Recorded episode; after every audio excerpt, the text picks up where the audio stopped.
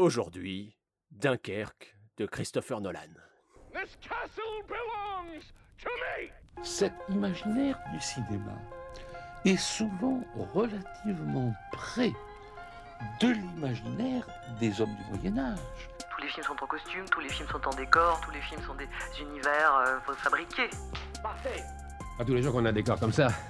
Alors je vais le photographier avant qu'on le démolisse.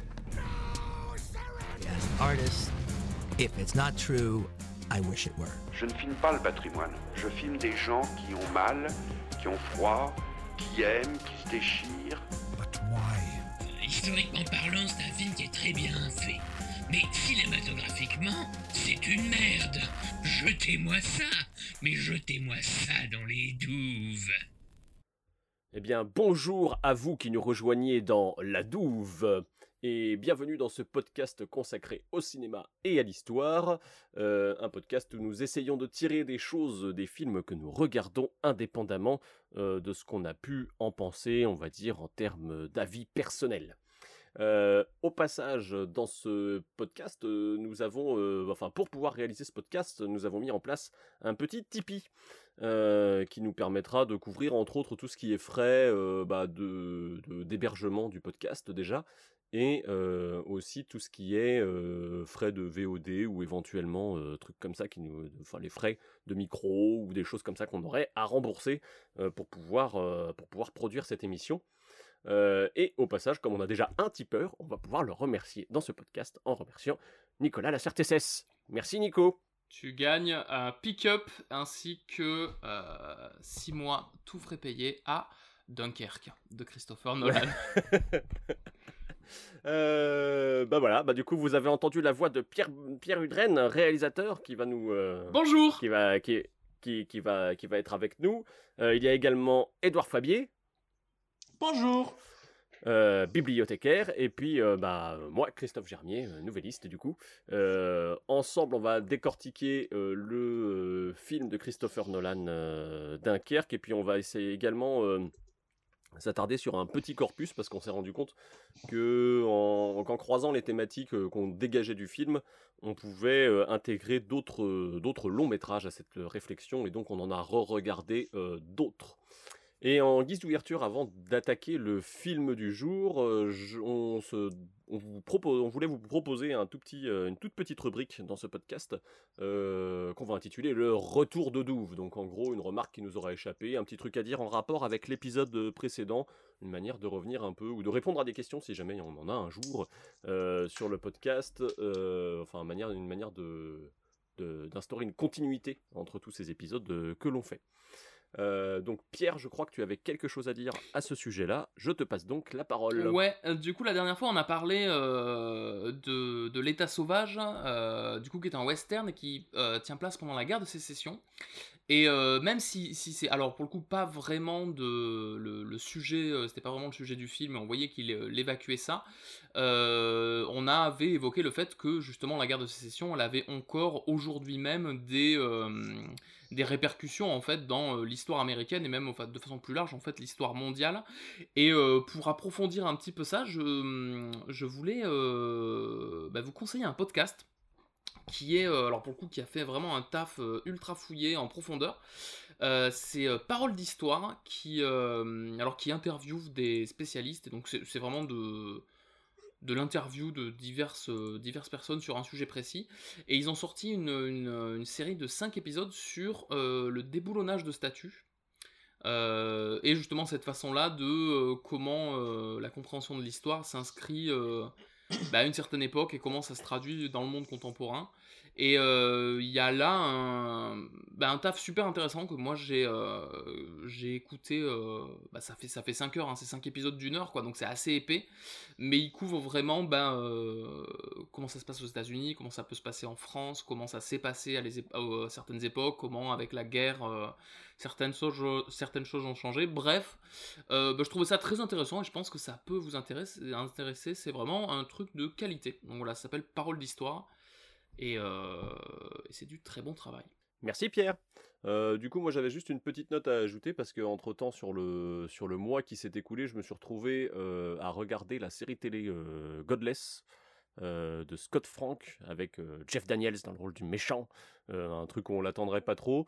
Et ça rejoint un peu le sujet de la dernière fois, c'est-à-dire on va avoir quand même une, certaine, une certaine idée de l'émancipation de la femme à l'intérieur de la série qu'on va retrouver collée à du western. Donc ça, c'est un peu périphérique, on va dire, de, ce qu'on a fait la dernière fois. Donc si vous cherchez des choses, on va dire, un peu dans, dans, ce style-là, avec une autre approche, vous pouvez toujours aller jeter un, un œil à cette série. Il n'y a que 6 épisodes, donc c'est pas très très long.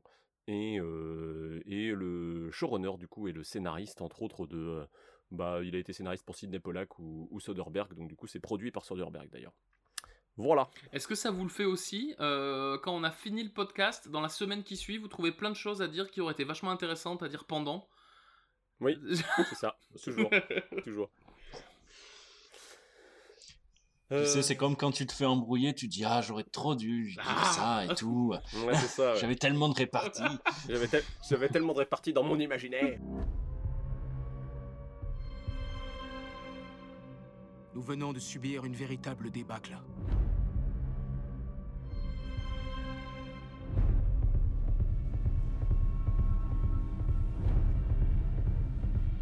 Nous irons jusqu'au bout. Jamais nous ne nous rendrons. Eh ben, sans plus tarder, euh, nous allons passer au sujet du jour, donc euh, une thématique euh, autour du, du Dunkerque de Nolan qui nous a un peu interrogé, auquel on a collé du coup deux autres films. Mais pour vous les présenter, eh bien je vais je vais laisser Edouard vous en parler. Oui, tout à fait. Alors, tout d'abord, nous, allons présenter, donc nous allons parler de Dunkerque de Christopher Nolan qui est sorti en 2017 où, où l'on va parler notamment du côté anglais de la poche de Dunkerque et de son évacuation. Nous avons également 1917, sorti en 2019, réalisé par Sam Mendes. Euh, là, on va être euh, durant la Première Guerre mondiale, où on va suivre euh, un messager qui doit délivrer un message afin de sauver toute une, compagnie. Et nous retournons dans la Seconde Guerre mondiale et du côté de Dunkerque avec Weekend à Zoutcote de Henri Verneuil, réalisé en 1964, où on va suivre un soldat qui, disons-le, s'embête un peu et notamment nous allons le suivre au cours de ces rencontres où il va croiser des Anglais, des Français et des personnages qui chacun ont une vision de la guerre bien particulière. Peut-être on peut passer maintenant, euh, enfin savoir euh, vous qu'est-ce que que vous avez pensé finalement du, du film dont on va parler, Dunkerque? Euh, bah, du coup, Dunkerque, moi je l'ai vu au cinéma quand il était sorti et ça avait été une. euh, assez appréciable, alors que je l'attendais pas plus que ça.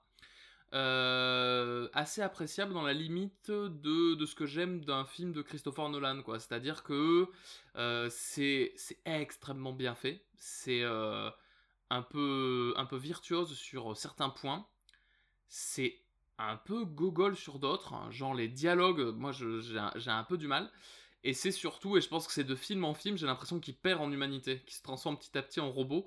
Et, euh, et, du coup, euh, du coup, il y, avait un truc en sortant de ce film-là de dire putain, c'était sympa. Le spectacle était, était très intéressant. Il y a plein de choses à en tirer, mais euh, profondément, c'est pas un film qui m'a touché. Euh, voilà, c'était un peu mon avis sur sur Dunkerque. Et en le revoyant, puisque je l'ai revu là pour le podcast, ça confirme complètement ça. C'est-à-dire qu'il y a vraiment des trucs que je trouve. Euh, c'est pas pour rien que, tu vois, euh, qu'il arrive à faire un peu les films qu'il veut et qu'il est euh, très connu. C'est qu'il y a vraiment des choses qui sont extrêmement bien foutues, à divers niveaux.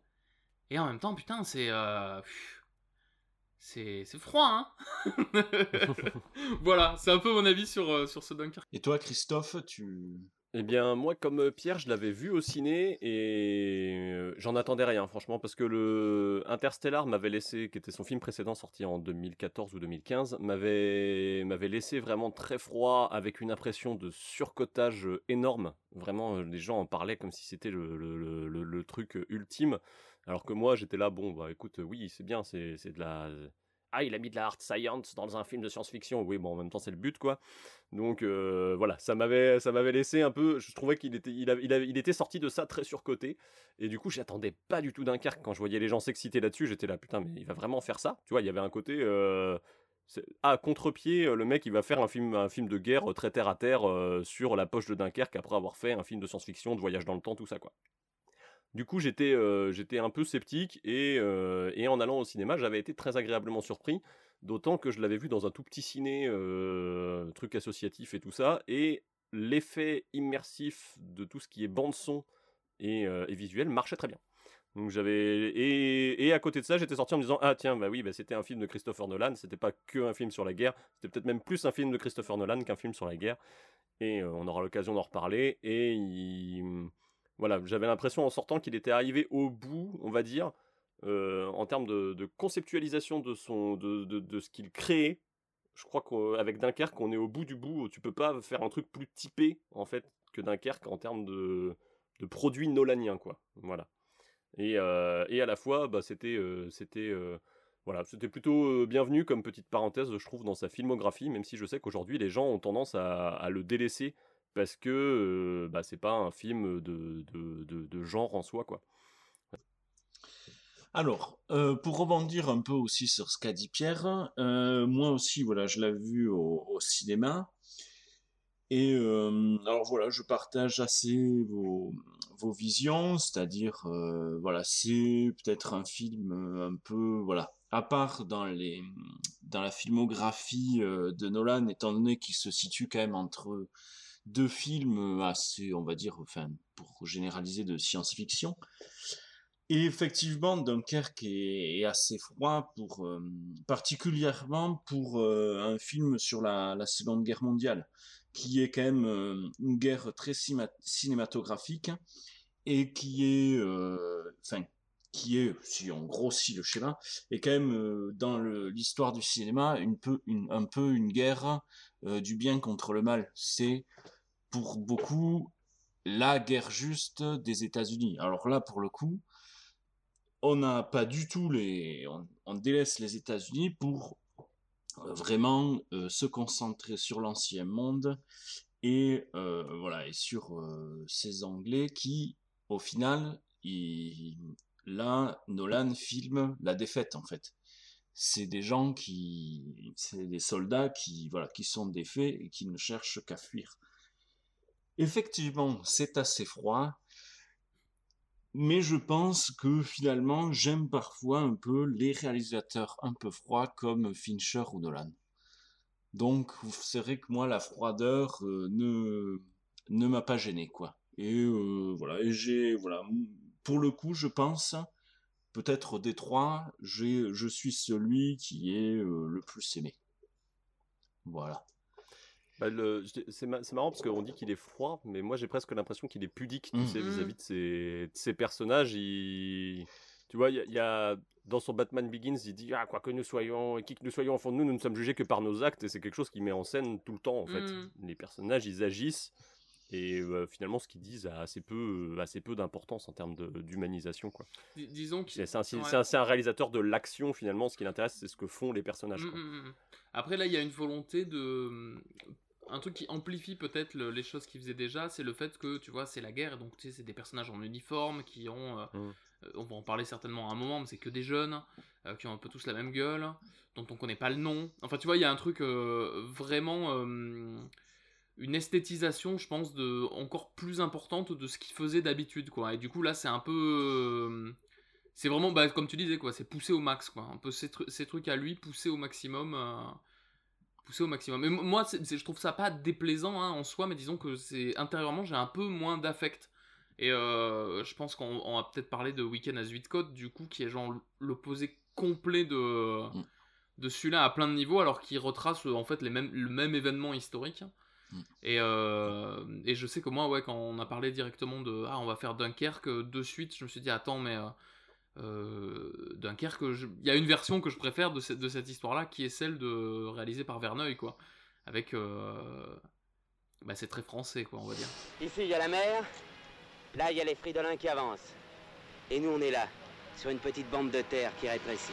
La petite poche se rétrécit de plus en plus. Et l'embarquement? Bah, À vrai dire, en principe, on n'embarque que les Anglais. Sacré curé, va. Fiez-vous à eux pour être toujours bien informés, hein. Ils fourrent leur nez dans tous les trous, ces sacrés curés. Le curé t'emmerde, tu comprends? Dis t'as un drôle de vocabulaire, toi, pour un ecclésiastique. Je m'adapte.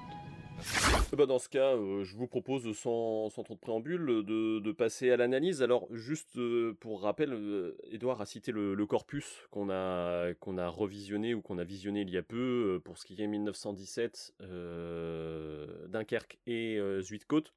Euh, le dénominateur commun qu'on a trouvé à tout ça, euh, quand même pour le préciser, c'est le rapport au temps euh, dans un contexte de guerre. Et euh, alors autant Zuidcote et Dunkerque avaient une approche euh, qui semblait évidente euh, à mettre en, relation. Euh, 1917, pour nous, je pense que je peux le dire pour nous, s'explique par le rapport de la temporalité à la guerre, le, choix réduit, on va dire, de, l'action du scénario. Ça se passe en 24 heures dans, les deux cas, même si dans, Dunkerque c'est un peu différent. Comme, si ce, rapport au temps était nécessaire maintenant pour raconter la guerre. Donc du coup, on avait choisi de, les, mettre en relation et je pense qu'il fallait expliquer cette petite euh, note d'intention avant de passer à la partie purement euh, analytique de, ces trois films. Euh, un des points qui est intéressant sur le Dunkerque de Christopher Nolan, c'est que à l'heure d'aujourd'hui, c'est le film qui, ayant comme sujet la Seconde Guerre mondiale, a le plus rapporté au box-office, euh, éclipsant euh, notamment le, les, on va dire le, le, l'énorme succès qu'avait été euh, Il faut sauver le soldat Ryan de Steven Spielberg euh, à l'époque. c'est deux films très différents, deux films qui n'abordent pas du tout les choses de la même façon. Et euh, mais c'est intéressant parce qu'on peut se poser la question de, que comment est-ce qu'en prenant un réalisateur de, genre, euh, enfin de genre en tout cas un réalisateur qui a fait ses armes dans une autre catégorie euh, que le film de guerre, on en arrive à, euh, obtenir ce genre de résultat au box-office. je pense que c'est un peu le même genre de, constat pour 1917. Je pense que il y a un effet Sam Mendes du fait de ses succès avec euh, Skyfall et Spectre, qui, euh, du coup euh, viennent gonfler, on va dire, le, résultat du, film. Donc voilà, donc Nolan, il y a un effet sur ce, sur ce film-là, il a beaucoup rapporté, mais petit truc, en France, il a fait moins d'entrées que Weekend à Zuidcote. Et du coup, ah ouais? c'est tout, bah oui, parce qu'il a fait 2,5 millions d'entrées. Weekend à Zuidcote, on a fait 3 millions, mais tu peux pas. Oui, comparer, non, tu peux pas comparer. Il y a un film qui est sorti. Tu peux pas comparer en... 3 millions d'années, 3 millions d'entrées en, en, en, 1964 et euh, 2,5 millions dans le paysage euh, cinématographique estival, on va dire, de, euh, de 2017. Quoi, c'est pas, c'est pas, c'est pas du tout les mêmes choses. Mais voilà, il a fait moins d'entrées et du coup, je sais qu'il y a des gens qui s'en sont servis un peu de mauvaise foi comme argument pour dire que le film était moins bien, tu vois. Alors que, enfin, tu vois, maintenant c'est un, un, peu étrange. Alors là, du coup, ça sort du contexte euh, historique, mais euh, nous, on est le 23, euh, 23 août. Clairement, euh, le prochain film de Christopher Nolan est censé sauver les cinémas français, quoi, tu vois. Il y, a, ouais. il y a aussi ce truc-là de, euh, de dire Nolan, en fait, c'est quelqu'un qui fait venir les gens dans les salles de cinéma. Et, euh, et du coup, bah, en fait, c'est marrant, il y a un truc global. Je pense qu'aussi, il y a eu une campagne de publicité qui était énorme, tu vois, pour ce film-là. Les gens, mine de rien, l'histoire, ça les intéresse. Et là, de voir euh, un réalisateur qui, tu vois, a fait des Batman et des trucs très euh, grand public aborder ce truc-là, je pense que c'est le. Enfin, de la part de tout le monde, du studio qui a produit le truc et tout, c'est la meilleure façon de faire un carton, quoi, en fait. Il y a, il y a un peu ce truc-là. Oui, et puis en plus il vient euh, un peu avec euh, avec euh, toute son équipe, quoi. Je veux dire, en... que ce soit du côté technique, avec le directeur de la photo, c'est celui avec qui il a bossé sur Interstellar. son monteur, c'est son monteur qui le suit depuis très longtemps. Il y a, y a un effet équipe un peu avec Nolan qui existe. genre, il vient avec Hans Zimmer, mmh. il vient avec, tu vois, il a il a son truc, il a son truc à lui. Et, euh, et, il vient avec ses acteurs. Et euh, tu mets euh, Tom Hardy dans le film, avec la cote qu'il a auprès du public. enfin, ça a peut-être un peu baissé parce qu'on le voit un poil moins maintenant. Mmh mais à ce moment-là, il sortait de son rôle de Bane. bon, on peut dire ce qu'on veut sur le rôle de Bane et sa mort pourrie, mais du coup, il y a, y, a, quand même un effet, il y a quand même un effet Tom Hardy, tu vois, qui marche. Mmh. Cillian Murphy, c'était le début de Peaky Blinders, mmh. ça marchait à fond. Enfin, tu vois. Il... Tout, tout, était réuni dans ce film. Il y avait même le mec des One Direction. Enfin, ouais, tout était là. Ça. Finalement. Mais c'est marrant ça parce qu'apparemment le, le réalis... enfin, Nolan justement savait pas qui c'était. A priori, il savait pas qui c'était, mais je sais pas comment ça se passe. Est-ce qu'il y a quelqu'un, la directrice de casting, qui dit non non, il va passer, t'inquiète, il va. ça va aller et qui sait que derrière, tu vois, t'as les gens qui sont fans de One Direction qui vont se retrouver au cinéma, euh, dire oh là là, qu'est-ce qu'il est beau ce soldat. Alors que c'est pas du tout l'idée. Mais, euh, mais en tout cas, il- c'est quand même un film qui a coûté cher. Euh, il vient avec toute son équipe, il y a un peu la, la, la- la gageure que ça rapportera euh, au box-office. Et, euh, et du coup, bah, le, le film va traiter de la poche de Dunkerque. Est-ce que, Edouard, tu nous fais un point sur la poche de Tout à Dunkerque? fait. Euh, Monsieur Histoire. Alors, la poche de Dunkerque, euh, finalement, les, Angl- la- les forces franco-anglaises vont se retrouver dans cette, dans cette ville à la suite euh, de la défaite de 1940, euh, qui vient juste après la période que l'on appelle la drôle de guerre. Période qui, qui s'étale entre, qui commence par la déclaration de guerre franco-anglaise contre l'Allemagne et qui se finira avec euh, l'offensive et la, la Blitzkrieg allemande.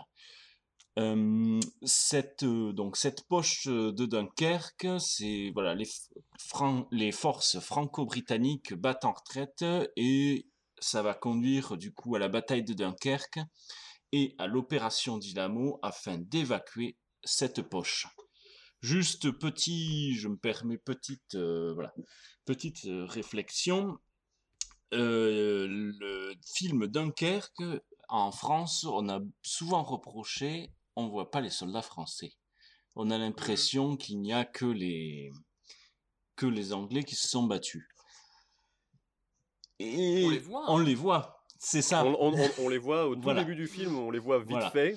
On en voit un notamment qui est un acteur français qu'on a retrouvé dans d'autres films, qui joue dans Les Misérables notamment, et Oui. dans, des, euh, dans, des, dans des productions qu'on a vues plus récentes à- au cinéma, en France en Mm. tout cas.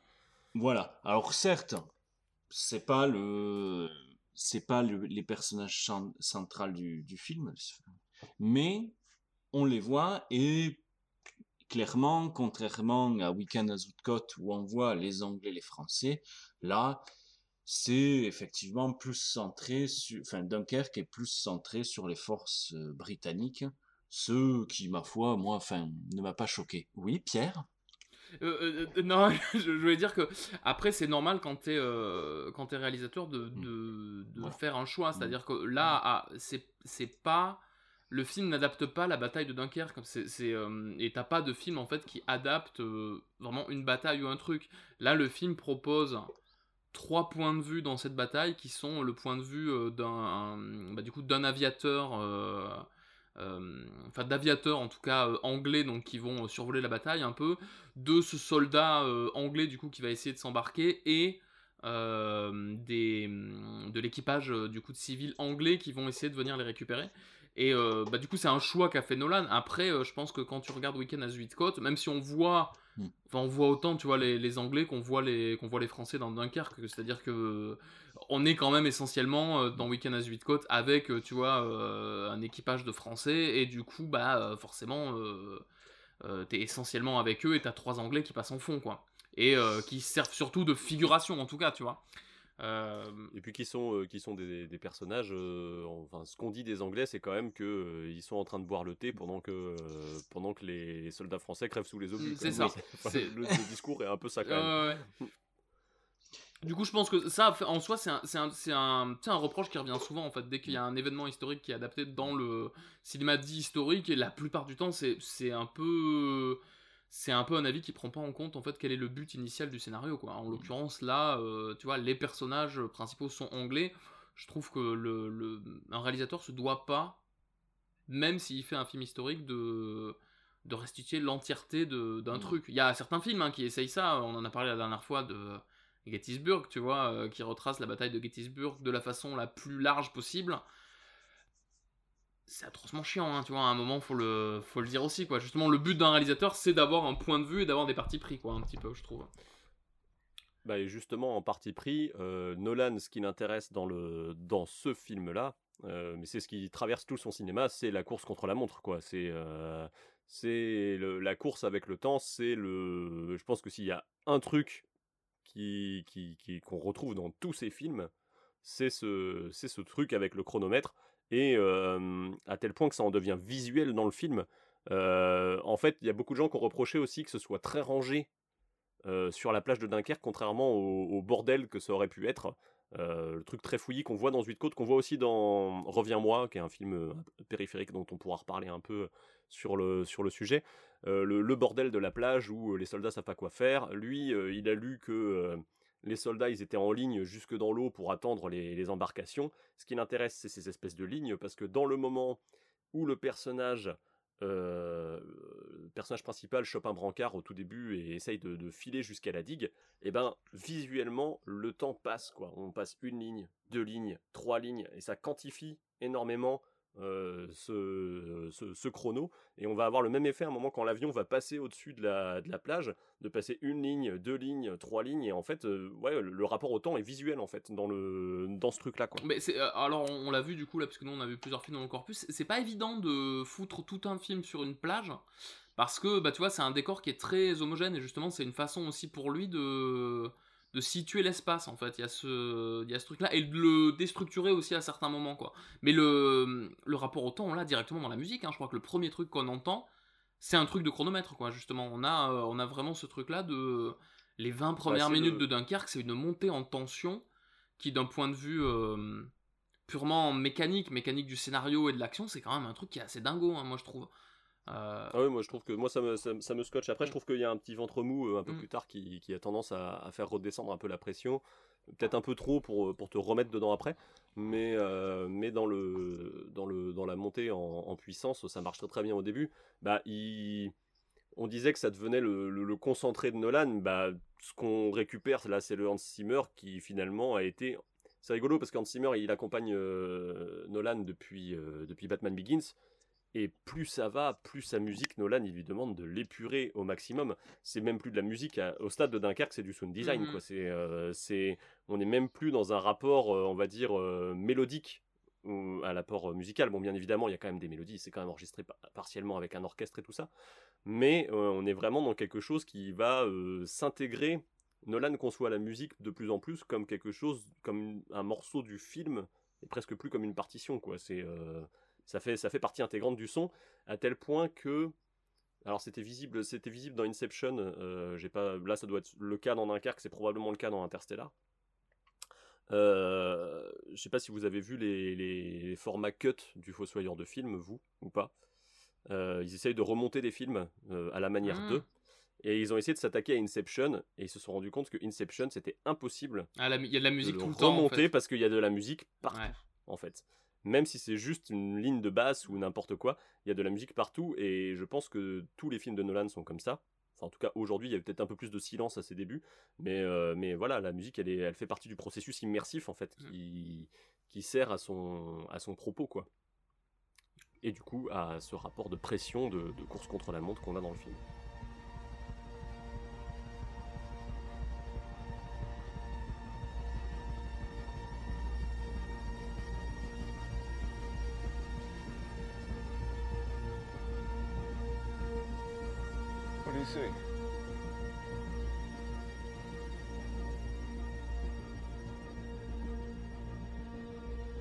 Home.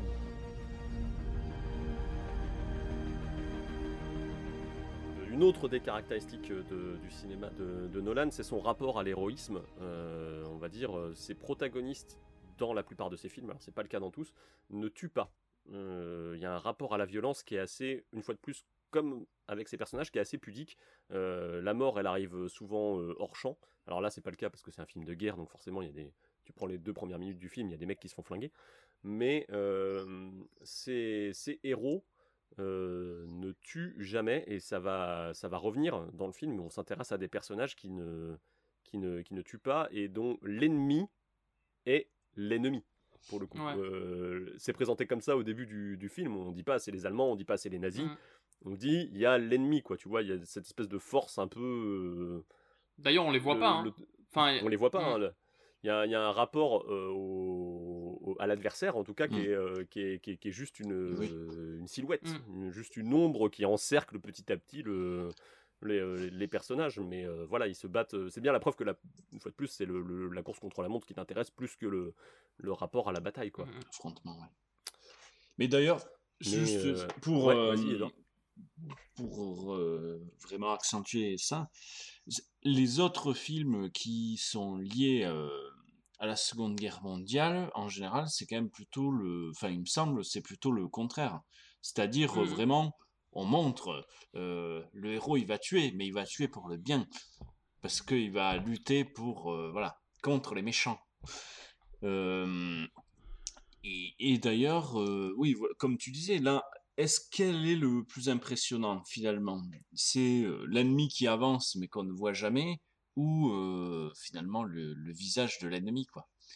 Et je pense que Nolan, voilà, a fait, est plutôt partisan de, comme tu disais, la course contre la montre et euh, cet ennemi, l'ombre qui pèse, qu'on ne voit jamais, mais qui est bien présente et qui met une pression constante. Bah, je pense que c'est pas un hasard si dans, ses... dans son premier Batman, les méchants, c'est la Ligue des Ombres, tu vois, finalement. Le... Ce qui l'intéresse, c'est toujours les menaces, euh, on va dire, euh, les, les menaces impalpables. De l'ombre. euh, qu'on va avoir dans... De, de l'ombre, ouais, du coup. euh, J'essayais de pas, par... de pas redire, mais bon, euh, c'est... mais c'est c'est ce type de menace. Tu regardes dans Inception, la menace, elle vient, elle vient de... Elle, est impalpable, tu peux pas, tu peux pas, tu peux pas lui mettre un visage. Il y a éventuellement à un moment le personnage de Marion Cotillard, mais qui est vachement nuancé, qui va incarner euh, cette menace. Mais euh, sinon, ils sont en train de se battre contre eux-mêmes en permanence, en fait. Et je pense que c'est ça qui l'intéresse. Et dans, ces Batman, on disait il- les personnages ne tuent pas. Dans les Batman, le principe même de son Batman à lui, en tout cas, c'est que Batman ne tue pas dans ses films. Euh, et Batman ne tuera jamais. Dans Inception, les personnages ne tuent pas non plus. Ils s'en prennent à des silhouettes qui incarnent les, euh, les, je sais plus comment ils disent, mais tu sais, en gros, le, cerveau réagit en envoyant des, euh, des, des, il, se, se défend et du coup, ça crée des méchants en gros quoi. Tu vois? Donc du coup, c'est pareil, c'est une menace qui est assez impalpable aussi dans le, dans le délire quoi. Mais, euh, mais ouais, du coup, c'est ça, c'est vraiment, quand on disait qu'on a vraiment l'archétype du film nolanien, euh, on retrouve ça dans, dans Dunkerque une fois de plus, quoi. Après, est-ce que c'est pas un peu lié aussi à notre époque? C'est-à-dire qu'on. Tu vois, on, on est. euh, En tout cas, j'ai l'impression, cinématographiquement parlant, dans des films qui sont de plus en plus euh, pacifistes. Le, le personnage ne tue pas plus. Alors, le film est beaucoup plus aigre, je trouve, mais dans euh, Weekend à Zuidcote, tu vois, le personnage tue. Mais euh, alors on va spoiler un peu, en fait, il, il tue euh, des soldats français, en fait, à un moment, quoi. C'est-à-dire que le mec part à la Mm. guerre, il tue personne, et les, les, les seules personnes qui va, euh, qui va buter à un moment, c'est deux soldats français qui essaient de violer une nana, quoi. Du coup, du coup c'est un peu... C'est peut-être... Bah, ça, c'est, ça, c'est hyper intéressant d'un point de vue du, du personnage et d'un point de Mm. vue de ce que ça essaie de dire, quoi. C'est, c'est- mais ça aussi, c'est très pacifiste Mm. quelque part de dire que ton ennemi, euh, c'est toi-même. Enfin, c'est ton, c'est ton, tes, c'est tes alliés. Il y a quelque chose de, dans ce discours-là qui est, euh, qui, est, qui est très intéressant. Surtout que Weekend à Zuidcote, il vient quand même. Alors, je sais pas si cet épisode-là fait partie du livre de Robert Merle. Ah, ça, je, ça, je sais pas, c'est possible, ça me semble pas impossible. C'est possible, ouais. mais alors si... c'est- Je pense- tu- je pense oui, que ouais, euh, ouais. Edouard? Mm. Ouais, ok. Donc si cet épisode-là euh, est, est bel et bien dans le bouquin de Robert Merle, le bouquin de Robert Merle, il sort quand même en 49, donc on est 4 ans après la guerre. Euh, je pense que c'était... Alors peut-être que je peux me planter, mais moi je vois ça comme quelque chose d'assez couillu, de dire... Mm. euh, de dire 4 ans après la fin de la guerre, les méchants c'était pas les Allemands, c'était nous. Quoi. Ouais. Il y a, y a Donc, une. Dans le. Le film de. Enfin, pas le. Ouais, dans le. Le bouquin. de- Là, le film de Verneuil, du coup, il y a ce truc-là de, des personnages qui sont. Chacun ont un caractère qui est quand même très. euh, Les personnages secondaires ont quand même des. Tu vois des. Je sais pas, des espèces de patterns qu'on va retrouver après, mais tu sens que par exemple, Pierre Mondi dans le film. euh, qui est un peu le magouilleur de l'équipe, clairement, euh, tu vois, il est annoncé à un moment que la capitulation elle arrive tu sens que lui il va collaborer quoi à un moment il y a, y a ce truc là tu sens par aussi que le personnage de comment il s'appelle de Jean-Pierre Mariel qui du coup lui est un curé alors du coup pareil on est sur des personnages très archétypaux Euh, lui à l'inverse tu te dis il est en train de perdre la foi mais très possiblement il rentre dans la résistance à un moment il y a un peu ce truc là dans le je trouve dans Weekend à Zuidcote qui est beaucoup plus euh, les personnages sont peut-être un petit peu plus larges quoi Edouard ouais Je pense, euh, pour te rejoindre, euh, le personnage de Pierre Mondi, c'est carrément dit que il va être au marché noir. hein. Il a, il Ouais, dit, j'ai acheté une ferme, j'ai fait des réserves. Euh, il dit qu'il a fait euh, voilà des provisions de bottes, etc. Et que ça va, va valoir cher plus tard. Donc clairement, on sait que le personnage de Pierre Mondy, plus tard, entre, ça sera un pourri, quoi, plus ou moins. Ouais, ouais. Il y a, y, a, y a, ce truc-là, mais qui est assez. Euh...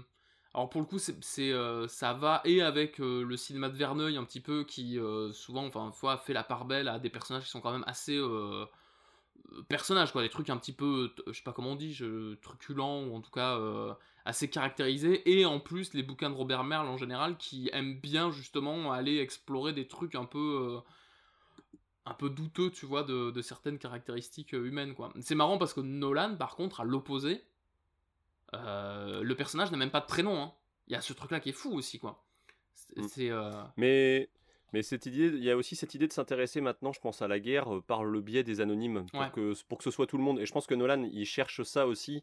Bah, il l'a dit clairement en interview parce qu'il parlait des. On lui a reproché, tu sais, que les décors soient pas toujours euh, justes, qu'il y ait des anachronismes. Et il a dit, mais je m'en fous des anachronismes parce que je, moi, je veux faire un film qui parle à des gens en 2017. Mm. Donc, euh, si jamais. euh, si jamais je dois trancher entre l'universalité et la réalité historique, je prendrai l'universalité, tu Mm, vois. Euh, parce que je veux que ça parle aux gens. Et quelque part, c'est aussi la différence entre le film de Verneuil et le film de Nolan. euh, c'est que le film de Verneuil s'adresse à des gens qui ont connu la guerre. Ouais, Donc, du complètement, coup, il tout est- à fait, il est- on n'est pas du tout dans les mêmes choses.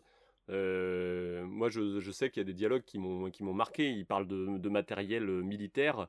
Euh, comme si c'était euh, comme si c'est bah, je sais pas moi ça moi ça m'a marqué mais je peut-être pas vous. Mais le fait que les mecs soient là bah ça c'est un 77 alors- ça c'est un 75 ça c'est un ça ouais, t'as vu j'ai un FM et du coup j'étais là attends FM ah oui fusil mitrailleur mais tu vois à aucun moment c'est explicité. Alors qu'aujourd'hui on serait obligé de le faire tu vois quelque part. Et euh, les gens ont pas le, le- la référence de ce langage là et, euh, et, Verneuil peut se permettre du coup de, l'utiliser. Je pense que le bouquin de Robert Merle est comme ça aussi. Euh, mais euh, du coup voilà, on parle à des gens qui ont vécu la guerre, donc on raconte pas du tout les mêmes choses pour ces gens-là et pour, des gens qui en 2017 ne l'ont jamais connu. Et c'est là que je pense Nolan a besoin de ce processus immersif pour dire si tu avais vécu la guerre pendant une heure, tu aurais vécu avec ce niveau de pression en fait. Je pense que c'est ça qu'il va chercher. Oui, pour reprendre euh, ce que tu disais, ça s'adresse à des gens qui ont fait la guerre ou même tout simplement qui ont fait leur service militaire. Parce que. Ah oui, c'est con, bah oui, oui, tout à fait, ouais. Mm. Bah, parce que c'est vrai que, bon, par exemple, moi, j'ai, du coup, j'ai un père qui a fait son service militaire, mais pour lui, voilà, ça lui part FM, PA, euh, 77, pour eux, en plus, enfin, voilà, il était dans l'artillerie, du coup, ça, ça lui parle, mais c'est vrai que PA, euh, pistolet automatique, FM, voilà, fusil mitrailleur, les gens qui voilà ont fait leur service militaire, ça leur parle. Contrairement à des jeunes qui, comme nous, euh, sont voilà sont passés Planqués, ap- finalement. non, sont passés planqué, hein, après, de Dieu. sont passés après 96. c'est- Enfin voilà. Euh, en France, là, euh, voilà, c'est l'année où le service militaire a été euh, révoqué. Euh, pour nous, voilà, on n'a pas, on n'a pas surtout ce, ce rapport au militaire qui est comme, comme, comme à l'époque. Pour nous, le militaire, quand même, c'est une armée de métier. C'est pas, euh, on n'est pas, on fait plus nos, voilà, monde, on fait plus nos classes, quoi. Du coup, c'est vrai que, voilà, il y a un rapport au militaire qui est, qui est différent, ouais. Oui, Pierre, Et euh, non, mais je, me demande si dans la volonté de Nolan aussi, alors ça rejoint parce que dans 1917, il y a un peu le même propos. euh, euh, et ça, c'est très intéressant dans la façon dont c'est traité, je trouve. C'est le fait que le soldat de base, et ça, on en a. Alors maintenant, je pense que ça devient la norme. Mais en fait, avant, c'était pas le cas cinématographiquement parlant. Le soldat de base, c'est un bébé, quoi.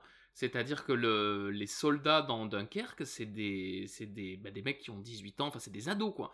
Et visuellement, tu, bah, tu vois, c'est le One Direction, quoi. C'est vraiment. euh, c'est Tommen Lannister dans. Euh... Oui, c'est ça, c'est Tommen Baratheon Lannister dans, euh, dans 1917, du coup. avec Eh sa ben oui, non, mais c'est ça, mais c'est ça. En, Voilà. en fait, il y y, a vraiment ce truc-là qui est, euh, qui est vachement intéressant parce que le fait est que oui, euh, tu vois, à l'époque, il y avait pas mal de petits jeunes qui se retrouvaient dans l'armée, mais il y a aussi une volonté qui est que t'avais pas la même gueule jeune euh, en 40, en- tu vois, dans les années 40 que le- un jeune de maintenant. Quand tu vois les images d'archives, on les voit notamment dans euh, Reviens-moi justement, où tu vois les, les images d'archives des mecs qui sont euh, qui sont embarqués sur les bateaux. Tu sais, tu sais qu'ils ont, euh, tu vois, qu'ils ont la vingtaine, mais clairement, euh, t'as pas la même gueule quand t'as la vingtaine à l'époque que la vingtaine maintenant en fait. Et du coup, ce- cette volonté de prendre, elle est très actuelle en fait, de prendre des acteurs très très jeunes pour jouer le- les troufions de base, en fait, elle, elle est aussi très, très importante chez Nolan et chez Sam Mendes qui fait un petit peu le même choix, en fait. Je sais pas ce que vous en pensez. Je pense qu'il y a une, enfin, moi je trouve qu'il y a une approche entre guillemets aujourd'hui qui est plus réaliste, c'est-à-dire on envoyait quand même des jeunes à la guerre. La guerre, elle n'a pas été faite par des mecs qui avaient 40 balais, qui étaient euh, tranquilles avec leurs femmes. Non, elle était, enfin, même encore aujourd'hui, euh, voilà, les soldats, bah, ils sont plutôt jeunes, hein, faut dire ce qui est. Et juste pour reprendre, voilà, ce qu'on avait évoqué tout à l'heure, euh, je trouve que dans le film de Dunkerque et même dans les films euh, sur la Seconde Guerre mondiale qui, qui aujourd'hui sont, sont tournés et sont faits, on reprend des thématiques finalement qui sont chères plus, plutôt à la Première Guerre mondiale, c'est-à-dire le pacifisme.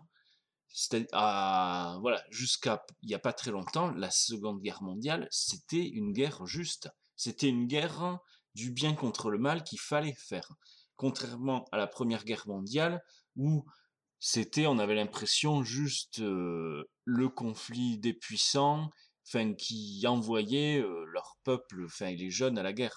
Oui, Pierre. Non, il y, a- aussi peut-être le fait que c'est justement le, cette bataille-là, Dunkerque, et en fait tout ce qui se passe pendant le- les événements de la Seconde Guerre mondiale, mais avant, qui est en fait encore très rattaché justement au souvenir de la Première Guerre mondiale. C'est-à-dire que là, les, les, les costumes des soldats français qu'on voit dans 18 côtes et qu'on voit dans, vite fait dans Dunkerque, c'est en fait les, les mêmes habits qu'ils avaient, tu vois, pendant la, pre- pendant la Première Guerre mondiale euh, à peu près. Et euh, ben, souvent les films qui, tu vois, qui opposent vraiment euh, le ou euh, le- alors je grossis le trait hein, évidemment, mais tu vois le soldat américain ou le soldat anglais ou le gentil résistant français au méchant nazi, tu vois, comme ça va être fait après, ce qui cinématographiquement est quand, est quand même très euh, euh, pratique en fait. C'est souvent des films qui se passent après, si tu veux, dans la deuxième partie de la guerre et du coup. euh, du coup, je pense que cette histoire de Dunkerque, en fait, c'est marrant, elle est, elle est symptomatique de. On Bah, n'y y est pas encore, quoi, tu vois. Il y a un peu ce y truc-là a on est avant. En fait, c'est le, c'est souvent présenté de, de toute manière le Dun- Dunkerque, que ce soit présenté comme une défaite ou comme le miracle de Dunkerque, Mm. comme disent les, les Anglais. Ce qui est rigolo parce que du coup, c'est quand même marqué. euh, c'est quand même marqué à la fin du, carton introductif de Dunkerque, quand même, euh, ils attendent un miracle. Ah oui, ça, ça fait référence. Dans la culture anglaise, je pense que paf, les gens ils, percutent quoi. C'est euh, nous on a nous on a l'appel du général de Gaulle et eux ils ont ils ont euh, le discours de Churchill post Dunkerque en fait. Du coup c'est euh, des trucs à mettre en parallèle et et du coup je suis me suis perdu dans mon idée. Euh, tu- je disais quoi? Euh, le, le fait que c'est. Euh, on parlait d'événements fondateurs de la guerre, mais que du coup, c'est aussi un Ouais, tournant, ça, en fait. c'est- le point de bascule, en fait. On va, pas- on va basculer dans, une, dans un autre type de guerre à partir de ce moment-là. puisque de toute façon, ben, c'est ce que dit un peu le, le personnage, alors je sais plus lequel, dans Huit Côtes. Pourquoi on a perdu? On avait les tranchées, on avait Maginot. euh, La dernière fois, ça a marché, quoi. Ouais. Tu vois et, et du coup, oui, on change de guerre. On passe dans, dans quelque chose d'autre euh, dans ce. Dans, dans, dans ce, dans ce contexte-là. Comme tu le disais, on change de guerre. On, change, on passe d'une guerre de position, qui était la Première Guerre mondiale, où on devait prendre la tranchée adverse, où là, c'est une guerre de mouvement. D'ailleurs, c'est voilà, euh, la Blitzkrieg euh, illustre assez bien ça. C'est les chars, les avions, les soldats. Hop, tout, tout est en mouvement, tout est une histoire, euh, voilà, de de mouvement. Et c'est deux guerres euh, voilà, bien, bien différentes euh, que dans, le, dans Zutkot, on a l'impression les Français n'ont pas vu venir presque. Et d'ailleurs, le- il y a un truc qui est marrant avec le, cette histoire de mouvement, c'est que dans le Dunkerque de Nolan, ce, ce qu'on a comme euh, vision un peu de héroïque, c'est euh, l'avion. Ouais, complètement. bah alors après, ça c'est pareil, en rematant Interstellar, je pense que c'est une thématique euh, chère à Nolan. Euh, le pilote sacrifié, c'est son truc quoi. Dans Interstellar, c'est ça. Dans The Dark Knight Rises, c'est ça aussi. euh, le pilote qui se sacrifie pour le bien commun, c'est, je sais pas si son papa était pilote, euh, ou si, euh, tu vois, s'il y, a, Ouais. s'il y a une histoire de guerre justement dans son passif, où, où il y aurait cette espèce d'image du, du, du- du pilote, euh, mais en tout cas, on le retrouve.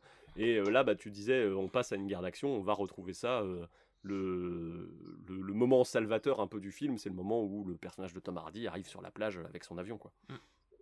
Il se passe des choses avant, mais c'est ce truc-là qui va sauver les autres personnages qu'on a vus en amont, en fait, qui se battent depuis une semaine ou un jour, quoi. D'ailleurs, il y a Ouais, deux visions de la de l'aviation finalement qui s'affrontent entre Weekend à Zuidcote et euh, Dunkerque. Euh, dans Weekend à Zuidcote, l'aviation, elle est juste menaçante. Elle arrive, elle mitraille tout le monde, elle repart. Alors que hum, dans, Dunkerque, on l'attend. Ils l'attendent, l'aviation, dans les soldats britanniques. D'ailleurs, ils, se disent, mais c'est bon, euh, tout ça va s'arrêter quand la RAF va, va arriver et va, va balayer tout ça et va nous, va nous sauver. Et euh, le, pilote survivant d'ailleurs euh, à Dunkerque, le coéquipier de, de Tom Hardy, euh, se fait insulter par les soldats britanniques parce que ils sont, ils sont arrivés trop tard.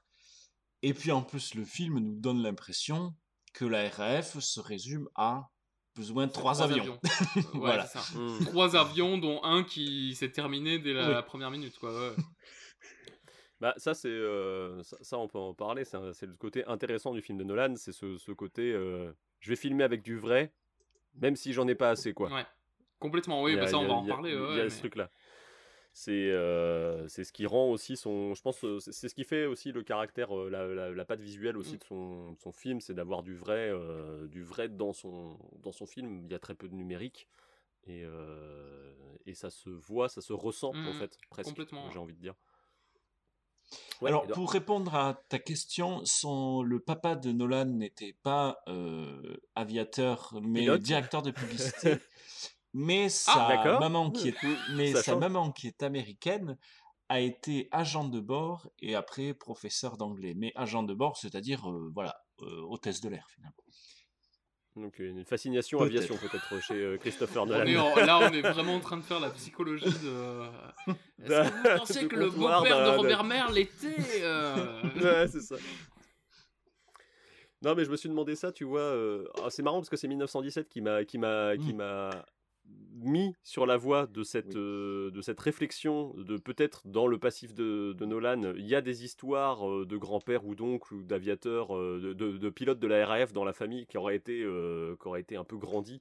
euh, je sais pas dans les, dans, les, dans, les, dans les dîners familiaux de Noël ou je ne sais quoi parce que le point de départ de 1917 chez Sam Mendes c'est les histoires de guerre comme racontait euh, mon père, Grand-père, grand-père, grand-père. je sais plus, un des deux, grand-père, mon grand-père. Et du coup, euh, c'est pour ça que je me suis posé cette question-là, je pense. Euh, donc le, les deux se rejoignent finalement, ce télescope. Mais ce qui est intéressant aussi avec euh, Nolan, on parlait du, du, ré- du réalisé vrai, qui fait parfois un peu défaut. Il y a un truc dans sa démarche d'approche aussi. Mais alors ça, pour le coup, on peut re-renvoyer, je pense, au podcast Parole d'Histoire dont on a parlé en début d'émission, qu'il analyse avec le, au cours d'un des podcasts qui est sorti à la sortie du film.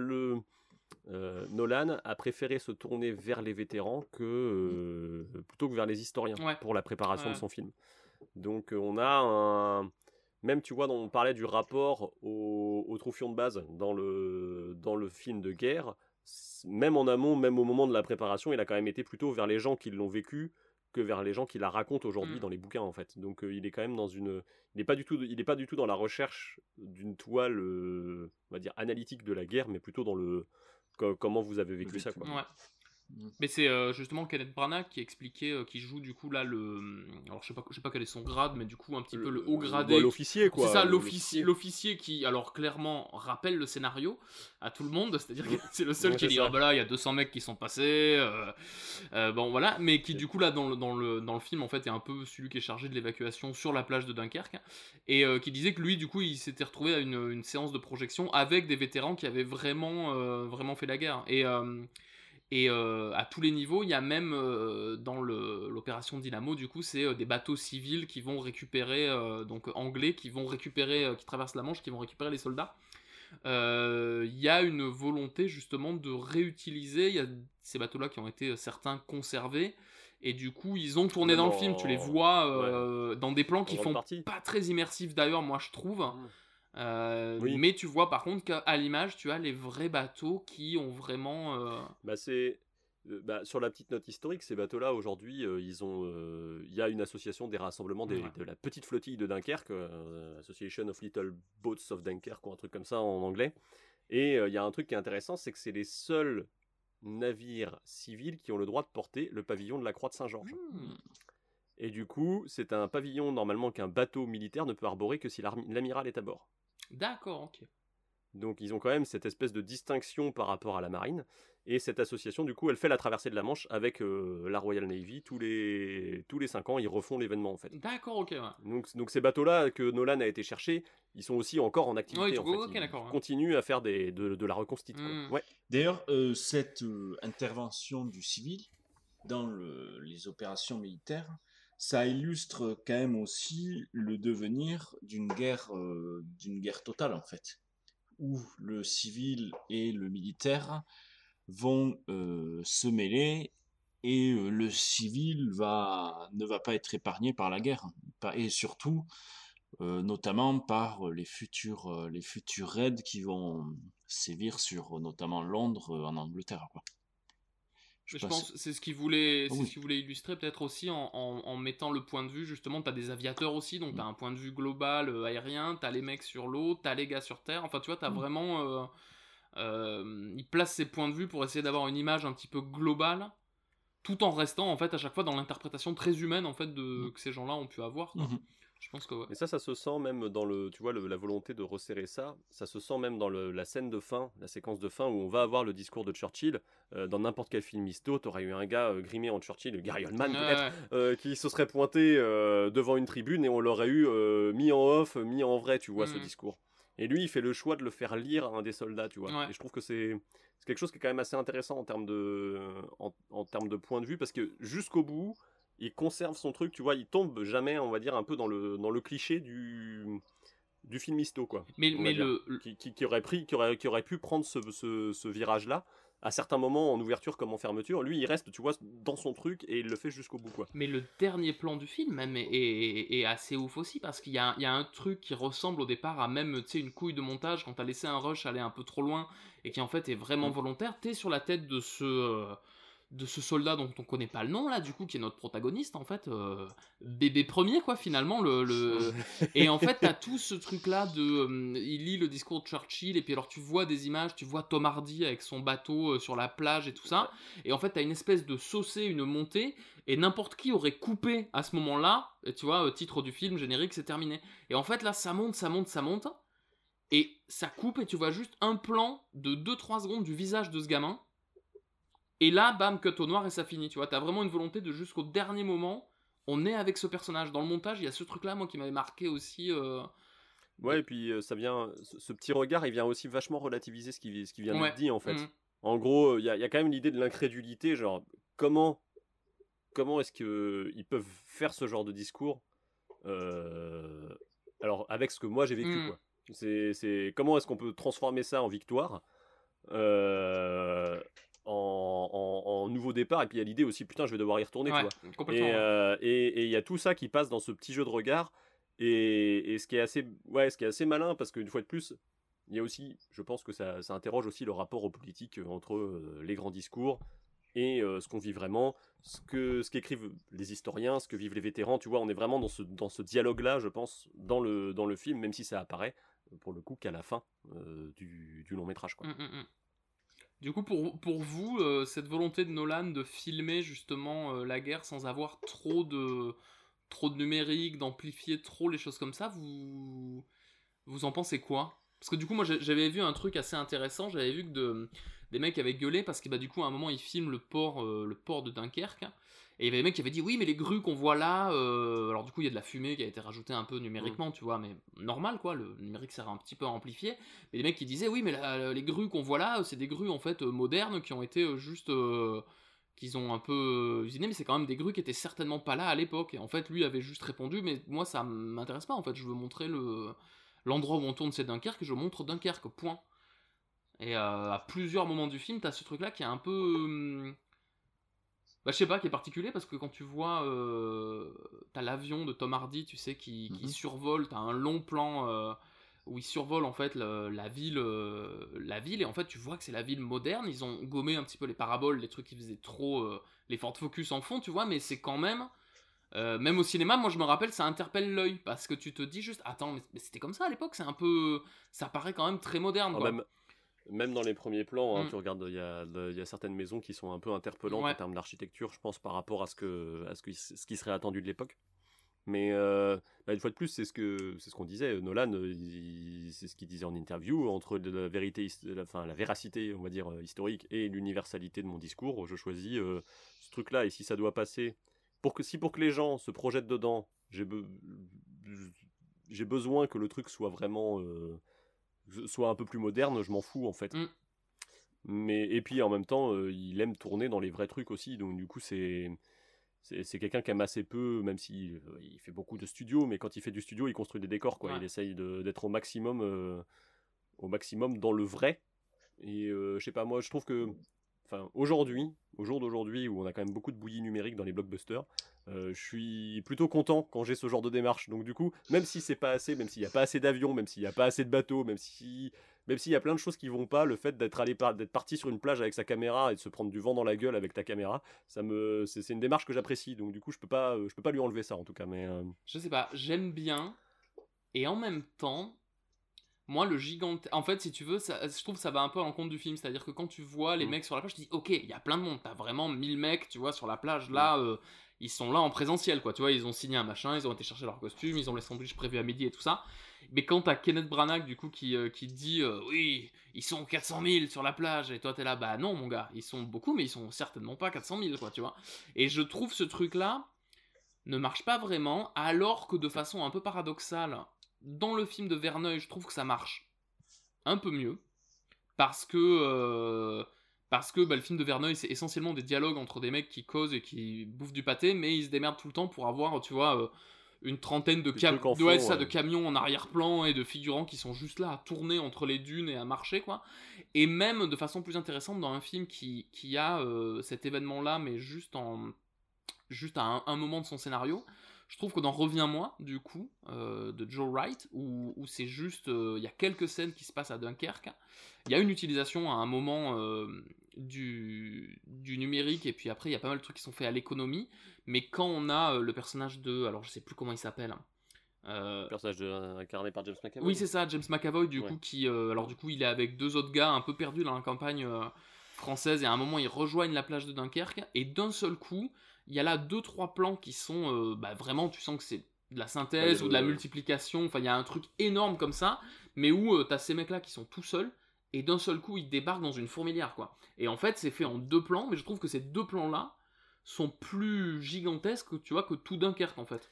Et après, Après, t'as il y a- cette histoire de plan séquence qui est aussi très intéressante dans Ouais. euh, Reviens-moi, qui, est, euh, Dans- dans Reviens-moi, qui est assez marrante, puis- mais euh, là, je trouve que tu vois, l'utilisation du numérique, elle est Se euh, justifie, se ouais, justifie elle et elle est faite de façon très intelligente aussi, tu vois. Après, rien que dans cette scène-là, il y a plus de figurants que dans Dunkerque. Ah ouais? Ouais, bah, il y a, je crois que la scène a nécessité, je crois, le double de figurants par rapport à ce que à ce qu'on a dans, dans tout Dunkerque. D'accord, ok. Du coup, on est, euh, tu vois, on est sur des, des échelles Ouais, de temps bah aussi. ouais. Je pense que quand t'as besoin de gens pendant un mois et demi, euh, t'en prends Mm. moins que quand on a besoin pour euh, une semaine pour faire ton plan. Mais c'est ça, oui, c'est le, c'est le pari. Pour expliquer peut-être, euh, du coup, euh, La masse salariale. Reviens-moi. Oui Un coup, quoi. Non, mais- Non, mais t- parce que Euh, le, le, le, le choix de Reviens-moi, du coup, qui est un film qui- dont une partie se passe euh, pendant cette opération, c'est justement de, de prendre beaucoup de figurants sur une courte période de temps, et du coup, dans le, la façon de filmer, ça se ressent. C'est-à-dire qu'on a ces quelques plans où il y a plein de gens sur la plage, et après, on a un espèce de plan séquence du diable qui dure. Alors, plan séquence, c'est euh, un mouvement de caméra qui ne s'arrête pas. Qui dure 5 minutes 30. 4 minutes 30, où on passe. euh, bah, c'est même un peu déstabilisant est- en fait parce que du coup il est fou, il est, il est il est fou, ce plan complètement taré quoi et même il est Moi, euh, ça, ça me scie à chaque fois. mais- ouais, c'est ça. On passe à travers les soldats euh, dans un espèce de bar. Puis tu... enfin, il y a des civils, il y a une vache qui traîne à un moment, il y a un bateau. Il y a des mecs qui courent à Walpé, enfin, c'est, euh, il y a tout quoi. Un truc qui, Il y a- mais qui, euh, qui sort du réalisme même à un moment. Moi j'ai trouvé qu'on se Bah, retrouvait a- chez a- Fellini. bah, il y a quoi, un truc, euh, il y, a, il y a des soldats sur un carrousel, euh, tu vois, il y a, il y, a plein- il y a plein de choses dans ce, dans ce plan séquence. Il est pff, rien qu'à analyser, je pense que t'en as, pour, t'en as pour un autre podcast. quoi, mais, complètement. ouais. mais il est, c'est assez fou. ouais. Mais c'est rigolo parce que en plus, Christopher Nolan se réclame un peu de ce truc-là. Euh, il- quand il a dit, bah, je me suis intéressé à Dunkerque et quand j'ai essayé de chercher ce qui avait été fait sur le sujet, euh, bah, je suis tombé sur le plan séquence de Reviens-moi et euh, je me suis dit, ah, c'est intéressant, euh, mais qu'est-ce qu'on pourrait raconter juste avec cette plage en fait? Ouais. Du coup, c'est un peu son point de départ presque narratif, c'est ce, ce truc-là quoi. Donc comme quoi ça a un impact. Mm. Mais reviens-moi si vous avez l'occasion de le voir, c'est un, c'est un film qui est particulier. Ouais, c'est intéressant. Ça m'a surpris. Je, vraiment- je savais pas du tout à quoi m'attendre. Le, le titre français est vraiment nul. je, je trouve. Euh, il rend, il rend, enfin, il rend vraiment un- le titre avec l'affiche, ça fait vraiment très, euh, très sirupeux, très à l'eau de rose, et le film est- euh, raconte quand même beaucoup d'autres choses. Euh, et c'est rigolo parce qu'ils ils abordent aussi des sujets euh, sur le chocolat pendant la guerre. Oui, c'est ça. Euh, Il y a plein de petits trucs comme ça qui te renvoient à cette époque-là. Alors je pense que ça vient du bouquin de base, Mm. euh, qui est un bouquin écrit par je ne sais plus qui, mais qui, qui est un, un- un grand bouquin de littérature euh, anglaise. hein. Ça, c'est genre si tu veux présenter euh, une agrégation en anglais, il faut le, ça fait partie du corpus et tout ça. quoi. C'est un- euh, tiré du roman Expiation de Ian McEwan, euh, voilà, du coup, et qui est effectivement, alors que nous on connaît pas trop, mais qui est un, ouais, un, un gros truc de la, un gros truc littéraire. de littérature anglaise. ouais, complètement. Ouais, c'est ça. C'est, Ce qui explique aussi, je pense, alors il y a un côté c'est Joe White, mais aussi parfois ce côté un peu boursouflé du film qui peut parfois un peu agacer aussi. euh, Le- C'est un film qui, se qui, qui s'auto-regarde un peu aussi. Ouais, mais, le film a une euh, forme particulière parce qu'il y a des trucs qui font très cinématographiques. Il y a des, des trucs de point de vue notamment euh, Mm. qui font que moi la première partie je m'attendais vraiment à un truc tu vois dans un château oh là là j'ai une belle robe et, et je vraiment le gogol quoi qui veut voir que des films où ça pète. Non mais tu vois je m'attendais je m'attendais un peu à film de film de robe avec Keira Knightley. Et, euh, et en fait euh, bah tu vois après coup en fait j'ai finalement trouvé cette partie là peut-être la plus intéressante parce qu'il y a tout un truc assez génial de de point de vue qui, euh, qui au cinéma en tout cas est super intéressant quoi de la même situation qui est vue par plusieurs personnages donc tu as plusieurs interprétations c'est très intéressant Bah, après, je pense qu'il jouait un peu avec cette image-là lui aussi, puisque son film précédent c'était Orgueil et Préjugés, donc Jane Austen, machin, tout ouais. ça. Et euh, il arri- arrive là-dedans, euh, il, il a l'air de reprendre le même point de départ. Et en fait, c'est Agatha Christie, quoi, tu vois. euh, et du coup, c'est assez, euh, c'est assez différent. Mais voilà, si vous avez l'occasion, ouais, reviens-moi, c'est un bon, euh, un, bon complément, on va dire, à tout ce qu'on est en train de d'évoquer. il m'a énervé hein. Moi la fin m'a énervé hein. C'est Ouais. vraiment ouais j'ai commencé le film en me disant ah je sais pas trop à quoi m'attendre je le regarde parce qu'il y a une scène apparemment tu vois ce plan séquence et puis en fait les dix premières minutes du film j'étais là putain mais c'est génial c'est fou. Il est Mm. trop bien. Et euh, en plus hop qui c'est qui arrive? Benedict Cumberbatch que- qui est présent depuis le début dans tous les films dont on a parlé Euh, Sauf Dunkerque. sauf Dunkerque non et sauf Et euh, Weekend à, et Weekend à Zuidcote, et mais il y a peut-être son père, on sait jamais. Quoi. Et ouais, c'est Mais, ça. euh, mais, mais du coup, euh, ouais, reviens-moi, super intéressant. Et après, t'as tout ce truc-là de. Ah, tu sens quand même le truc adapté d'un bouquin. Et mais en même temps, c'est intéressant, quoi. C'est c'est vraiment un. Ouais, regardez-le, ça vaut le coup. Mais euh, c'est marrant, c'est un- une espèce de dimension qui traverse un peu le, le cinéma de Joe White. Moi, je trouve ça toujours intéressant de voir ces films, même s'ils sont pas toujours bien. Mm. Euh, je le reconnais euh, franchement.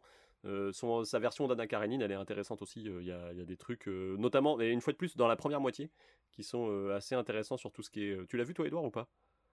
Non? Alors, en fait, en gros, toute la première partie, tout se crée dans un espèce de lieu clos qui est le théâtre avec des changements de décor, des machins. Tu vois, il est très amoureux de la, de la mécanique du théâtre, Mm. parce que ça se voit dans Pan aussi. Il y a des histoires de. On voit les ficelles, en fait, les Ouais. personnages qui se lèvent et tout ça.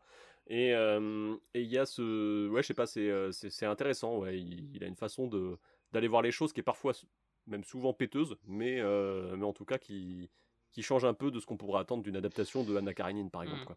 Voilà. Péteuse Un peu péteuse, ouais.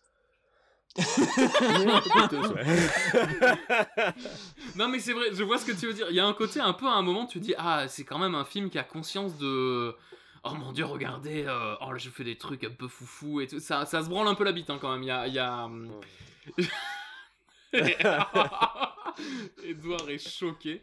Euh, non, bah après, c'est- alors évidemment, regardez-le, c'est que notre avis euh, perso à nous euh, individuellement, quoi. C'est moi, j'ai de, de Joe Wright, le, le seul que j'ai vu vraiment, que j'avais vu vraiment avant ça, c'est Darkest Tower, du coup, Darkest où il y a qui se passe en parallèle de Dunkerque et de Weekend à Zuidcote et qui en fait Churchill qui gère l'opération Dynamo et qui pour le coup m'avait semblé moi très intéressant quoi. Beaucoup moins péteux, beaucoup moins euh, beaucoup moins Turbo branlette. beaucoup, beaucoup moins turbo branlette, même si c'est un peu le Gary Oldman show quoi. Edouard, tu as quelque chose à redire à tout ça? Choqué. oui, non, mais je vois. Il est. Ça peut paraître prétentieux et il est assez grandiloquent par, euh, par ses choix artistiques. C'est ça que vous voulez? Ouais, c'est ça. Finalement, oui, c'est ça. C'est ça. Tu le dis tellement mieux que nous. c'est ça, t'es gentil, tu veux vexer personne. Au cas où il y a Joe Wright qui appelle, on se dit euh, Euh, Quand même, tes amis, ils sont pas très sympas. hein.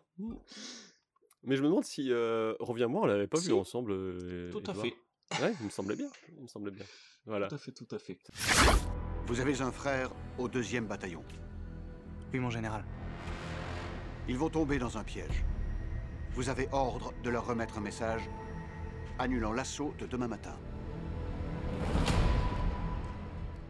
Un autre point, euh, parce qu'on parle de, Dunkerque et de la poche de Dunkerque, on parle de ce côté fondateur pour les, hum, pour les, pour le peuple britannique de, de- de cet événement, euh, de ce sauvetage, de tous les discours qu'il y a avec. euh, on peut voir à quel point euh, c'est fondateur. Moi, il y a un truc qui m'a marqué. On parlait des petits bateaux tout à l'heure. La scène des petits bateaux euh, où ils arrivent dans, euh, dans le port de Dunkerque. Euh, moi, m'en a évoqué une autre qui est présente dans un autre film avec Kenneth Branagh, du coup, qui est Good Morning England, où on se retrouve avec un sauvetage de bateaux civils face à Kenneth Branagh qui joue un méchant qui a quand même des allures d'Adolf Hitler. Ah mais oui, mais alors attends, le film, le... alors attends, oui, il y a un rapport d'acteur, mais le, le contexte n'est pas le même du tout, faut dire aux gens ça. Non, le contexte n'est pas le même du tout, mais je pense que par contre, quand. Je, crois, je, je me souviens plus, c'est Mike Newell qui a fait ce film-là. Ouais. Je sais plus. Euh, du coup, a, a- a fait cette scène. Je pense que dans l'imaginaire britannique. tu penses qu'il y a une volonté, euh, fait Je pense qu'il y a une volonté de rappeler le, le miracle de Dunkerque, un peu, quoi. Ah, c'est génial. Et, euh, et, je te- et, et moi, je, moi, je trouve que ça, ça. Je sais pas, moi j'y ai pensé de suite en revoyant le film. Alors Edouard a pas l'air d'accord et se marre beaucoup. Euh, mais euh, moi je sais pas, je me suis dit putain, mais en fait ça a tel, à tel point marqué leur truc à eux, tu vois. C'est comme si nous on faisait euh, rentre ici, Jean Moulin en plein milieu d'un film, tu vois. Eux c'est ça quoi. Est-ce que tu euh, penses que le film, euh, enfin, quand Sabina Seri arrive avec son taxi pour sauver du Fanta, ça rappelle les taxis de la Marne Exactement. Eh ben, écoute. la- Ah. Non, non, non, mais bon, voilà, mais c'était mon, mon, mon point. euh, J'ai pensé à ça en, en, en matant le film. Et euh, du coup, en parlant de, de, de Kenneth Branagh et de toute cette, euh, cette caste d'acteurs anglais qui sont tous passés sur les planches du théâtre qu'on qu'on va retrouver dans tous les films de guerre en fait. Et donc euh, Cumberbatch euh, en tête dans le, salopard numéro 1 à chaque fois qu'on le croise, que ce soit, que ce soit dans Reviens-moi, que ce soit dans 1917 ou dans Cheval de guerre, puisque je crois, Pierre, que ça a fait partie Oh, des films que tu as vus Ah, pour préparer putain. ce podcast. Vraiment, moi, ma vie, est bien jusqu'à ce que je mate Cheval de guerre. C'était. Alors là, pour le coup, on passe vraiment sur un truc complètement subjectif.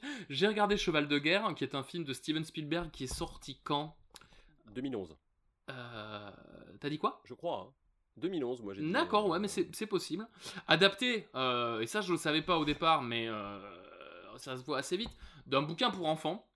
Et clairement, c'est un peu le Sauver Willy de, Steven Spielberg. Et donc, du coup, tu vas suivre un cheval euh, bah, pendant toute la première, Guerre mondiale. Du coup, ça nous sert de, pont un petit peu avec, euh, avec 1917. Euh, et il y a effectivement tout le cinéma anglais qui est là-dedans. Et, euh, et je sais pas, j'ai passé en fait à la fois un moment formidable parce que Steven Spielberg, quoi qu'on en dise, est un putain de grand réalisateur qui arrive à créer des moments de tension et de dramaturgie extrêmement fortes là où il y a clairement que dalle. C'est-à-dire que dans Cheval de guerre, il y a quand même à un moment le cheval doit labourer un champ. Ils arrivent à faire en sorte que le caillou en face du cheval soit personnifié, c'est quand même assez dingue. Et en même temps, bah, c'est Spielberg. Alors déjà de base, c'est un peu du bon sentiment, mais là, c'est un film pour gamins. et c'est tellement du beau sentiment qu'on n'en peut plus, quoi. C'est-à-dire quand c'est triste, il y a de la musique triste, quand c'est joyeux, il y a euh, du pizzicato euh, pop, pop, pop, pop, comme ça, c'est insoutenable. C'est un film qui te, qui te coule dans l'arrêt en permanence, c'est un enfer. Je suis désolé, c'est extrêmement... On a passé un cap, là. c'est extrêmement vulgaire, on a passé un cap. Et par contre, il y a... euh, alors attends, pour en revenir un petit peu à notre sujet, il y a euh, en fait la guerre vue par un film pour enfants, notamment la Première Guerre mondiale.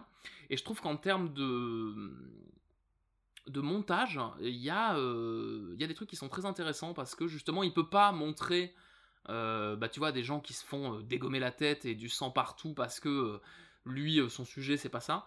Et il y a notamment dans le, ce principe d'une charge de cavalerie qui, qui foire, il y a une scène qui est très très belle au niveau du montage où tu as des cavaliers dont Benedict Cumberbatch du coup sur leurs chevaux en fait sur un plan du coup et sur l'autre plan bah, une mitrailleuse allemande en fait qui leur tire dessus et justement ces chevaux du coup qui passent et sur lesquels il n'y a plus leur il y a, y a plus les, cavaliers quoi et du coup bah t'as vraiment ce truc là d'où tu comprends dans le montage que toute une unité de cavalerie vient de se faire dégommer et du coup c'est triste et, euh, et, en fait c'est c'est assez marrant parce que je pense que Nolan a aussi une volonté de tu vois très peu mettre de sang dans son film euh, et de, de rester très édulcoré par rapport à la réalité et justement pas du tout euh, envoyer de la tripaille dans tous les sens.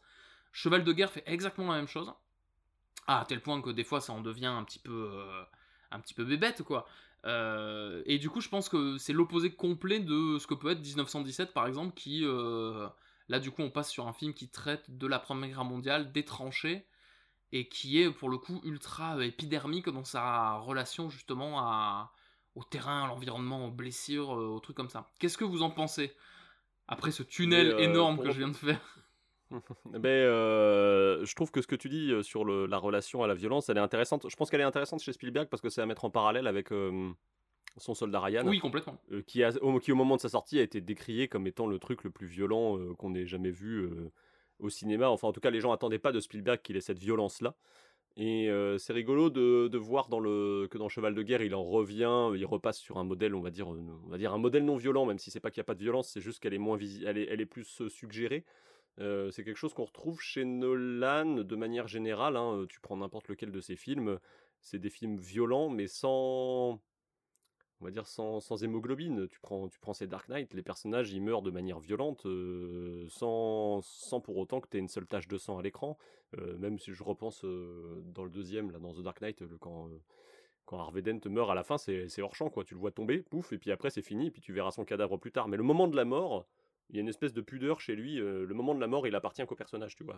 Et alors, euh, moi j'ai une question, est-ce que c'est pas justement en termes d'un truc euh, bassement technique de classification d'un film, et tu vois, Dunkerque étant un très gros Bah, film, si, euh, si, il faut si, qu'il puisse être vu par tout le monde, et donc du coup, bah il y aura pas de sang. Parce que chez Spielberg, en tout cas dans Cheval de guerre, c'est aussi ça. Il y a un côté, euh, il Oui, y a des gens qui meurent, on te les montrera pas, à tel point que ça va sur des trucs de de censure qui sont extrêmement forts d'un point de vue cinématographique, c'est-à-dire qu'à un moment, il y a deux mecs qui se font fusiller, t'as un moulin, euh, tu sais, un moulin avant qui est dans le truc, Mm. et du coup, ils filment de derrière les ailes du moulin, ce qui fait que quand les mecs meurent, tu vois, ce moment-là est obstrué, et du coup, tu vois, le... enfin, t'as, t'as vraiment tout un truc technique qui est euh, ultra fort pour pas montrer deux personnes qui se font buter, alors que tu sais très bien que c'est ce qui se passe, quoi. Ça, ça en devient même Ouais, mais euh, je pense que ça- mécanique, quoi, je tu pense vois. que- mais moi, je pense qu'il y a ce truc du, de, de la volonté du, du- d'éviter le, le PG-13, quoi, Mhm. on va dire, entre guillemets. Mais euh, je pense que de manière plus générale, le, le- après, il y, a des- il y a des gens qui aiment montrer la mort euh, au- en premier plan, euh, voilà, tout ça dans, le, dans, leur, dans leur écriture cinématographique. Je pense que Nolan et Spielberg ne font pas partie des gens que ça enjaille de, de montrer ça, quoi. Et à mon avis, Edouard pourra dire si je me trompe, mais peut-être que ça vient un peu du théâtre. Mais euh, Oh, je pense. Je pense, et puis. Il y a. Enfin, Enfin, c'est une tradition que le cinéma a hérité du théâtre, Oui. je pense, euh, du coup. euh, Mais au final, le fait que le cinéma montre vraiment le gore et le sang, c'est pas non plus très vieux, hein, il me semble, moi. Moi, Enfin, on regarde les vieux, vieux films de guerre, euh, les personnages ont pas la tripaille à l'air et euh, ne saignent pas abondamment, quoi. Bah, dans euh, Weekend as 8 Code, justement, c'est- effectivement, c'est très très. Il y a des trucs extrêmement choquants. Dans, dans Weekend as 8 Code, à un moment, il te parle de la mort d'un bébé quand même, mais ça reste, tout reste hors champ, quoi. Tu vois, il y a. effectivement, on voit pas non plus de, de trucs, Mhm. de trucs trop bourrins, quoi. Oui, c'est vrai, oui. Le docteur soulève juste le drap, fait des descriptions, Ouais, mais c'est vrai que il- ça reste hors champ, ouais. Et, euh, Mais du coup, ouais, c'est parce que souvent aussi ça s'accompagne du discours. De, on veut pas, enfin, le, le but du discours, c'est pas de montrer que, la, tu vois, quelque part chez, Spiel- chez Spielberg, je pense que montrer que la guerre c'est violent, c'est moche et c'est pas beau, euh, il- l'a fait. Ouais. Il a fait euh, Soldat Ryan, euh, il y avait de la l'air et compagnie. Euh, maintenant, qu'est-ce qui l'intéresse plus dans Cheval de guerre C'est euh, pouvoir raconter cet épisode-là à des enfants, je pense. Du coup. complètement, ouais. Oui, je pense que c'est ça, oui, oui. Ça, ça, ça sert un peu le propos aussi, quoi. Mhm. Et du coup, 1917, de... euh, là pour le coup, on n'est pas dans le même. euh, On n'est pas du tout dans le même rapport. Ah. Bah, 1917, mais, mais quelle angoisse Ouais. J'ai jamais été autant angoissé parce qu'un mec s'est coupé la main. hein. Mm. Alors, est-ce que vous avez trouvé ça plus immersif, la manière de Nolan de créer son, son truc en- avec son montage et ses effets de son et tout ça Ou est-ce que vous avez trouvé ça plus immersif, le plan séquence de Mendes, tu vois? Moi, j'ai-. Alors, c'est étonnant parce que l'expérience viscérale du Nolan, elle existe, quoi. Tu vois, il y a ce truc-là de Hmm. au cinéma, ouf, t'as as vraiment les, les 20 premières minutes, t'es es en. T'es en nage un T'es peu. t'es en stress, quoi. Le, le, le Sam Mendes, les 20 premières minutes, tu rentres dans l'histoire, tu vois. Tu te dis, ok, Mm. d'accord, ça part comme ça, ok, c'est un plan séquence, c'est un truc comme ça. J'ai trouvé Mendes beaucoup plus malin sur certains trucs. Un peu filou, tu vois, même. Il y a, y des trucs Mm. euh, très intéressants. Et euh, c'est marrant parce que, tu vois, tout ce film est vendu sur un, un seul plan séquence, alors qu'en vrai, dans le film, t'as une coupure nette et franche en plein milieu. Mm. Euh, et et c'est aussi un peu artificiel, quoi. Tu vois, il y a aussi un truc un peu artificiel de dire, ah, on fait un énorme plan séquence, ok, c'est cool. Euh, je sais pas, c'est... euh, Il y a un côté peut-être beaucoup plus montagne russe, tu vois. Un, un- plus euh, gros film, plus... euh, je sais pas. Il y avait un- il y a- moi, le plan séquence, je sais que ça m'a fait un effet oui et non. Ouais, c'est ça. Où il y avait oui, ça marche très bien à certains moments. Non, ça marche pas du tout à d'autres. Ouais. Et euh, du coup, euh, ouais, il y avait ce rapport.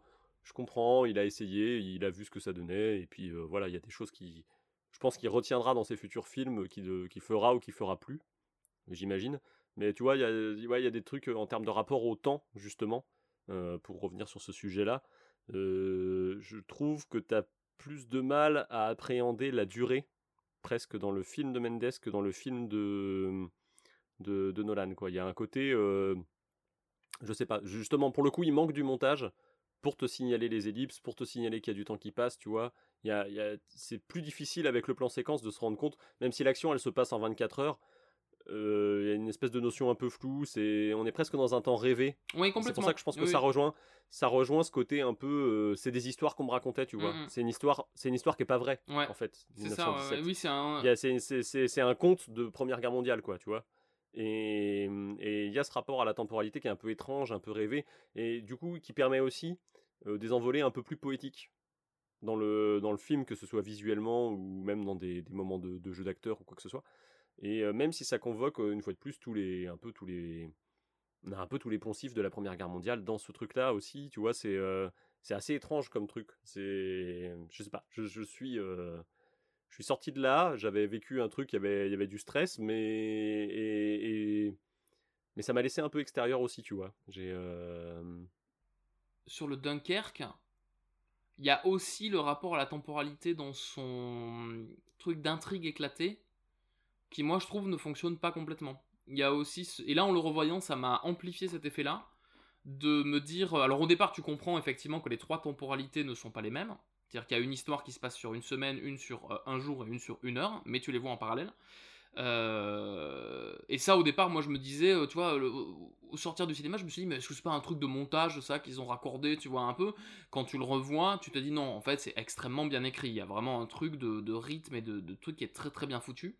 Néanmoins, à certains moments, bah, les intrigues se recroisent et il y a des trucs de temporalité un peu éclatés qui sont un peu bizarres. C'est-à-dire que tu rencontres un personnage, je pense à Cillian Murphy, tu vois, que tu Mhm. vois euh, sur son bateau euh, vautrer au milieu de la Manche, et puis que tu vas dans des scènes plus tard découvrir avant cet événement-là.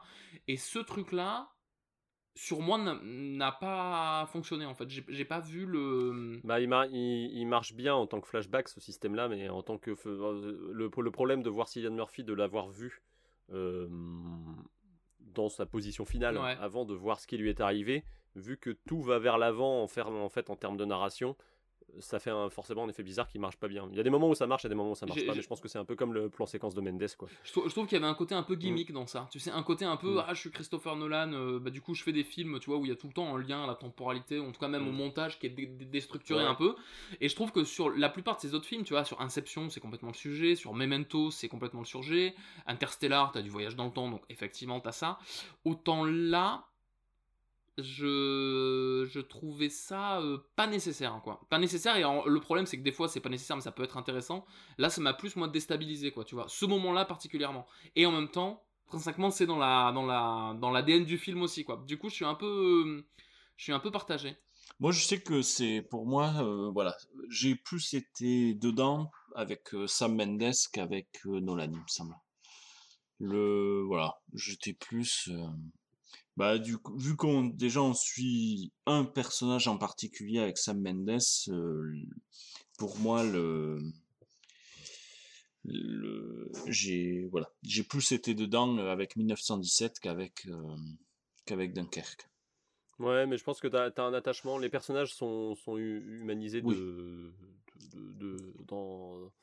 Enfin, ils sont caractérisés et humanisés dans 1917 d'une manière qu'ils ne sont pas absolument pas dans. Enfin, c'est absolument pas comme ça dans Dunkerque. Donc, c'est deux choses très différentes. Après. Ouais, je sais pas, il y a eu des trucs, il y a eu des trucs, il y a eu des trucs où je me suis dit, je suis content de pas m'être fait spoiler 1917 parce que il y a une scène au milieu avec les deux, personnages que, que, tu as retrouvé sur la toile partout après et j'étais là, putain, heureusement que j'y étais le voir la semaine de la sortie. Parce que parce que parce qu'en termes de promo des fois t'es là oui c'est bizarre quand même vos choix non mais euh, 1917 ouais il y a des trucs après, on peut parler de Sam Mendes, mais c'est rigolo parce que Sam Mendes comme Christopher Nolan, c'est des, des réalisateurs qui sont un peu conçus, enfin qui sont, sont un peu semblables sur certains points. Ils viennent avec leur, leur musicos tous les deux déjà. Ils ont un rapport à la musique où ils ont les mêmes personnes qui les suivent depuis très longtemps.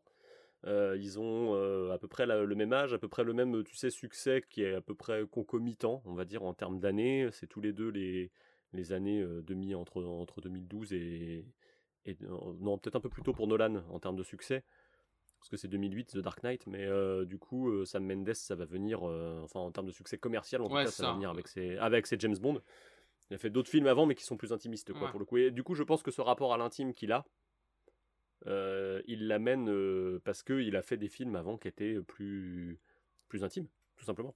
Donc tu as plus d'humanité dans son film forcément de, de ce point de vue là euh, Nolan, dès son premier film, c'est un réalisateur euh, conceptuel, on va dire entre guillemets quoi. Ce qui l'intéresse, c'est presque plus le concept que le- les humains qu'il met à l'intérieur quoi. je trouve euh, Sam Mendes est très intelligent sur un truc. C'est le choix euh, le choix de ses acteurs et euh, il a le même parti pris que Nolan dans le sens de dire le troufion de base il va être euh, ça va être c'est des bébés parce que du coup euh, tu vois c'est Mhm. pareil euh, 1917 les, les deux personnages principaux sont très jeunes il les caractérise beaucoup plus euh, mais en fait t'as juste un truc un peu bassement, je sais pas comment dire, commercial, tu vois, monter un film c'est compliqué, et monter un film il faut des noms d'acteurs sur lesquels Mm. pouvoir s'appuyer. Et en fait, Sam Mendes a fait un truc ultra intéressant, c'est qu'il a pris tout le putain de cinéma anglais avec, euh, tu vois, les mecs connus. Le euh, gratin, quoi. Le gratin, Mm. t'as Mark Strong, t'as Benedict Cumberbatch, t'as euh, le mec qui joue Moriarty dans la, série- dans la série Sherlock, je sais plus comment il s'appelle. Euh, Andrew Scott Ouais, je, je, Je crois, hein, Peut-être, je sais pas. En fait, tu vois, t'as. Si tous ces acteurs qu'on connaît, qui sont des têtes connues en fait. C'est-à-dire que quand tu les Oui, vois, même si tu sais pas leur nom, tu te dis ah lui je l'ai déjà vu, bah tu sais dans la série Sherlock, dans machin, je les connais. Et en fait, il fait un truc très très euh, très intéressant, c'est que du coup les deux personnages principaux, ceux qu'on va suivre pendant les deux heures de film, c'est des mecs qu'on connaît pas. Et par contre, tous les officiers qu'il rencontre sont des acteurs connus. Et donc du coup, eux, ils sont là que pour... Bah t'as Colin Firth au début aussi, ils sont là que pour euh, les 5 minutes de leur scène. Et je trouve ce truc-là était un truc très intéressant auquel on pense pas, mais quand t'es réalisateur, il faut aussi gérer le, la persona de ton acteur hors plateau, de qui est ton acteur, quoi, tu vois. Et euh, c'est-à-dire que quand tu prends Jean Dujardin dans un film, je dis ça comme exemple à la con, tu vois, mais quand tu prends Jean Dujardin dans un film, tu sais que tu vas avoir moins à faire pour que le public soit en empathie avec Jean Dujardin, parce que les gens aiment bien Jean Dujardin, tu vois. Et, euh, et, et si tu veux que les gens détestent ce personnage, il va falloir bosser un peu plus. Et je trouve que Nolan, justement, lui, euh, foire un peu ce truc-là. En tout cas, moi, ce que ça m'a fait, c'est le fait d'avoir Tom, Hardy- le fait d'avoir Tom Hardy. Ouais. Le fait très intelligent de le caler avec un masque tout du long et du coup tu anonymises complètement ce, cet acteur qui est connu. Mais c'est un peu niqué dans le fait que le dernier plan qu'on voit de lui, c'est euh, tu vois sa gueule. C'est sans le masque. Et ouais. du coup, moi, je- j'ai eu, je me rappelle parce que j'avais pas forcément identifié que c'était lui. Je me rappelle au cinéma, j'ai eu un petit moment de ah mais il y a, euh, y a Mad Max, tu vois dans le, Mm. il y a Mad Max et juste vraiment 30 secondes avant la fin. Et je trouve que Sam Mendes a été très intelligent sur ce truc-là parce que c'est pas un truc de, c'est plus que de la réalisation quoi, tu vois. C'est un truc aussi de prendre conscience qui sont tes acteurs hors plateau quoi. Et ça c'est très intelligent quoi. Mais il le fait quand même, hein, parce que parce que ces deux jeunes premiers, c'est pas juste des Ouais. jeunes premiers. Oui. Euh, Oui, mais alors, tu- son tu George- les avais vus dans quoi est le, George Mackay, qui est le personnage principal, euh, il est euh, il est connu dans pas mal de petits films. C'est un peu ah, petit jeune de film indépendant à côté quoi. Il a quand même une petite filmo derrière lui et le l'autre du coup bah il est les, les gens le connaissent parce que c'est Tommen Lannister de Game of Thrones quoi. Moi j'avais pas tilté ça mec. Ouais, mais Ah, mais j'ai fait tout un raisonnement qui était, pas- j'ai fait un raisonnement qui était foiré là en fait, c'est ça le. Non, c'est pas foiré, mais si tu veux, c'est pas c'est pas déconnant parce que c'est vrai, parce que parce que les gens qui connaissent euh, les gens qui ont qui ont qui connaissent euh, comment dire euh, Mark Strong, Cumberbatch et tout ça sont pas forcément de la génération qui a regardé Game of Thrones non plus. Mais euh, sur les gens savent qui c'est. Euh, bah, du coup, euh, je vais te spoiler parce que t'as pas été jusque-là. Savent qui c'est parce que son personnage se suicide en fait dans Game of Thrones. Tu le vois monter sur le bord d'une fenêtre et il se jette quoi. Et c'est genre quasi la dernière scène de l'épisode et la dernière scène du truc. Donc les gens connaissent ce personnage, ils savent qui c'est et c'est cet acteur là quoi. Euh, D'accord, ok. Alors ça, j'avais absolument donc- pas tilté. Tu vois, pour moi, je pensais que c'était vraiment. un- Donc lui, lui, lui, il est là avec sa tête de bébé et parce que il a été repéré et il n'est pas là pour rien. Dean Charles Chapman, puisqu'on Ah. l'appelle, puisque c'est son nom. Il a aussi joué dans le film sur, euh, je pense à Edouard, sur Bruce Springsteen. Oui. Du coup. Sur qui? Bruce Springsteen. Voilà, sur Bruce Bruce Springsteen. Springsteen Gal- Gal- c'est chiant à dire comme nom. hein. Et euh, du coup, il est pas là par hasard et Richard Madden qui joue euh, Rob Stark dans, dans Game of Thrones est pas là par hasard non plus. Ah, mais justement, fin, parce moi, que euh, Richard Madden, moi, je le trouvais euh, identifiable, justement. Euh, tu Eh bien, parce que c'est la directrice de casting de Game of Thrones. en fait. D'accord, ok. Donc je pense qu'il y a du replaçage de, de poulain, on va dire, dans le dans de, de l'écurie euh, Nina Gold, du coup dans le dans le Oui, mais parce que c'est de des, c'est 1907. des super bons acteurs Voilà. hein, aussi. Il y a aussi ce Ah oui aussi, de- non mais non mais ça non mais ça n'empêche pas si tu veux, mais je pense que c'est pas un hasard si tu retrouves ces deux têtes là Mm, d'accord. à cet endroit-là et euh, pour ça quoi. Voilà. Mais ceci étant dit, euh, je suis d'accord. Il y a, mais de toute façon, de manière générale, dans les films de guerre, il y a cette, en- cette envie de convoquer les, euh, on va dire, c'est ce qu'on disait, les, les Kenneth Branagh, les Cumberbatch, les machins, euh, dans les rôles d'officiers euh, qui apparaissent pas trop longtemps et qui. Et Sam Mendes le fait, mais je pense que c'est quelque chose que tu retrouves de manière plus large dans les, euh, dans les films de guerre, je trouve. Enfin, beaucoup euh, dans ce genre, dans ce type de film en fait. Mais d'ailleurs, quand, voilà, quand on parle des officiers, euh, enfin, dans l'historicité du, du cinéma, on a deux visions différentes de l'officier en fonction des guerres. Dans, le, dans, par exemple, les films de la Seconde Guerre mondiale comme Dunkerque, l'officier est bienveillant. C'est une sorte de père pour la troupe et pour, euh, pour la piétaille. Il est là euh, pour les mener dans la cause juste. Sauf, euh, voilà, sauf exception, bien sûr. Car y a toujours comme la série, ben, par exemple, Catch 22, où là, on, voilà, sur l'aviation, on retrouve tout à fait le contraire. On C'est un truc anti une série antimilitariste, ou même il y a eu un film, où les- Produite par Georges Clooney. Exactement, où euh, les officiers là sont vraiment euh, des bêtes, bêtes et vraiment plutôt à l'image de justement la Première Guerre mondiale. Ils c'est des vats en guerre qui ne marchent que pour la gloire et qui sont en retard justement d'une guerre. Souvent, euh, la vision des officiers dans la Première Guerre mondiale, euh, dans le cinéma, nous montre souvent, bah, finalement, c'est des officiers qui sont détachés de la réalité, qui sont aristocratiques, qui ont euh, au niveau social, classe sociale, qu'il a, il y a, y a un fossé au niveau euh, classe sociale. La piétaille, c'est euh, l'ouvrier, euh, le prolo, hein, pour faire gros. Voilà. Alors que l'officier, ça sera ou l'aristocrate ou le bourgeois. Et voilà, il y a, il y a une sorte de fossé. Euh, alors que voilà, pour euh, la Seconde Guerre mondiale, on aura au contraire un homme issu de la troupe, un homme qui, qui est le père de euh, la piétaille et qui, voilà, qui va les mener à la victoire. Juste, voilà, pour nuancer ce propos, il faut savoir que, même si c'est pas trop le sujet de notre podcast, la Première Guerre mondiale, en tout cas en France, historiquement, ça a été beaucoup aussi un événement qui a marqué le pays du fait que des hommes qui venaient par exemple du sud-ouest rencontraient des hommes du nord et pour se comprendre, le seul dénominateur commun, c'était le français. Ils ne pouvaient plus parler leur patois local. Ils étaient obligés de parler français et ça a été un événement qui a marqué une sorte d'union d'union nationale. Juste, je fais un rapide euh, petit point sur ça. Euh, avant la, Seconde Guerre mondiale, il y a notamment eu euh, en 1907, il y a eu la crise des, la crise du vin, hein, la crise des vignobles. Voilà, il y a eu un grand mouvement d'insurrection et on a envoyé la troupe pour tirer sur la foule. La troupe euh, a décidé de ne pas le faire car ils allaient tirer sur leurs frères, leurs cousins, leur famille.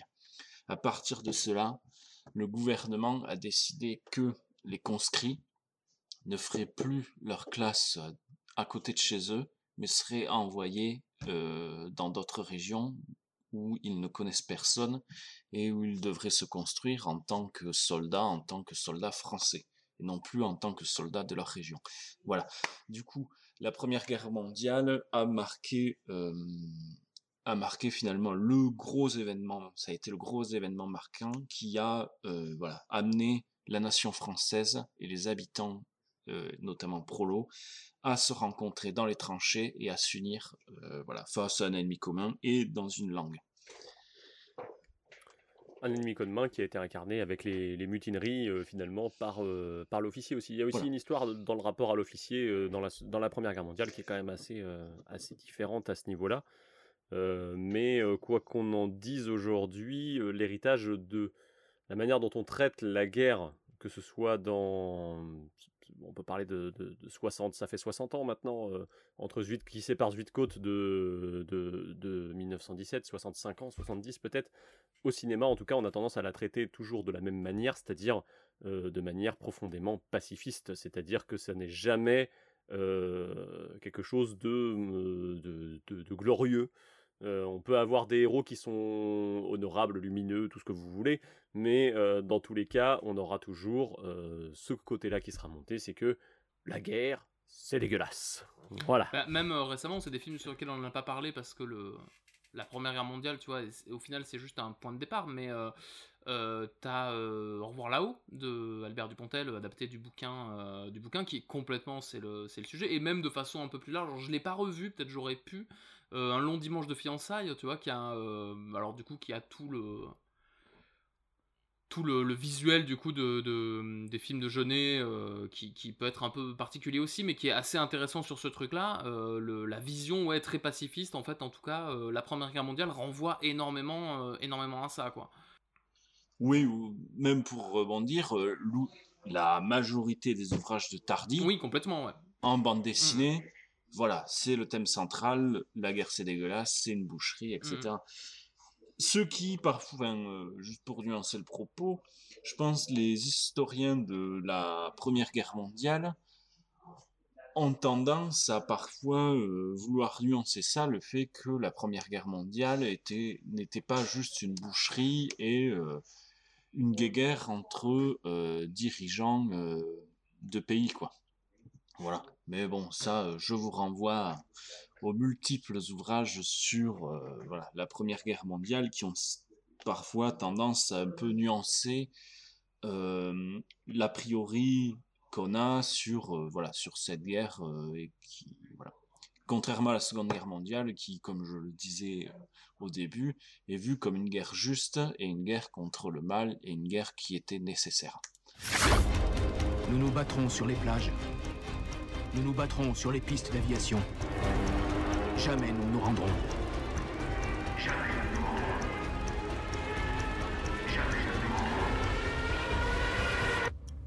Alors là, du coup, on a un petit peu euh, survolé euh, Première et Seconde Guerre mondiale au travers euh, de ces films de façon un petit peu...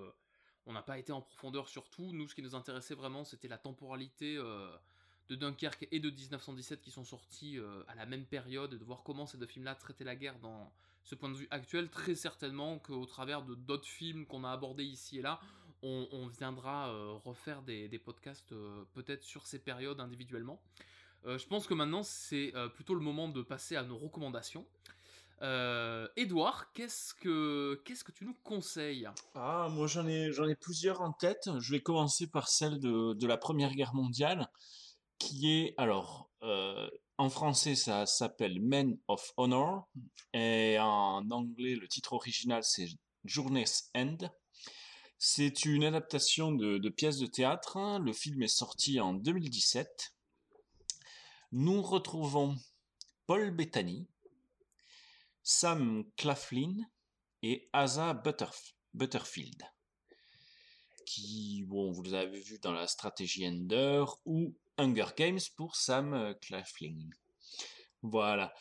Et sinon, euh, donc, euh, film qui bon, n'a pas eu forcément une très bonne critique du fait qu'il était une pièce de théâtre et qui a pâti, je pense, un petit peu de ça.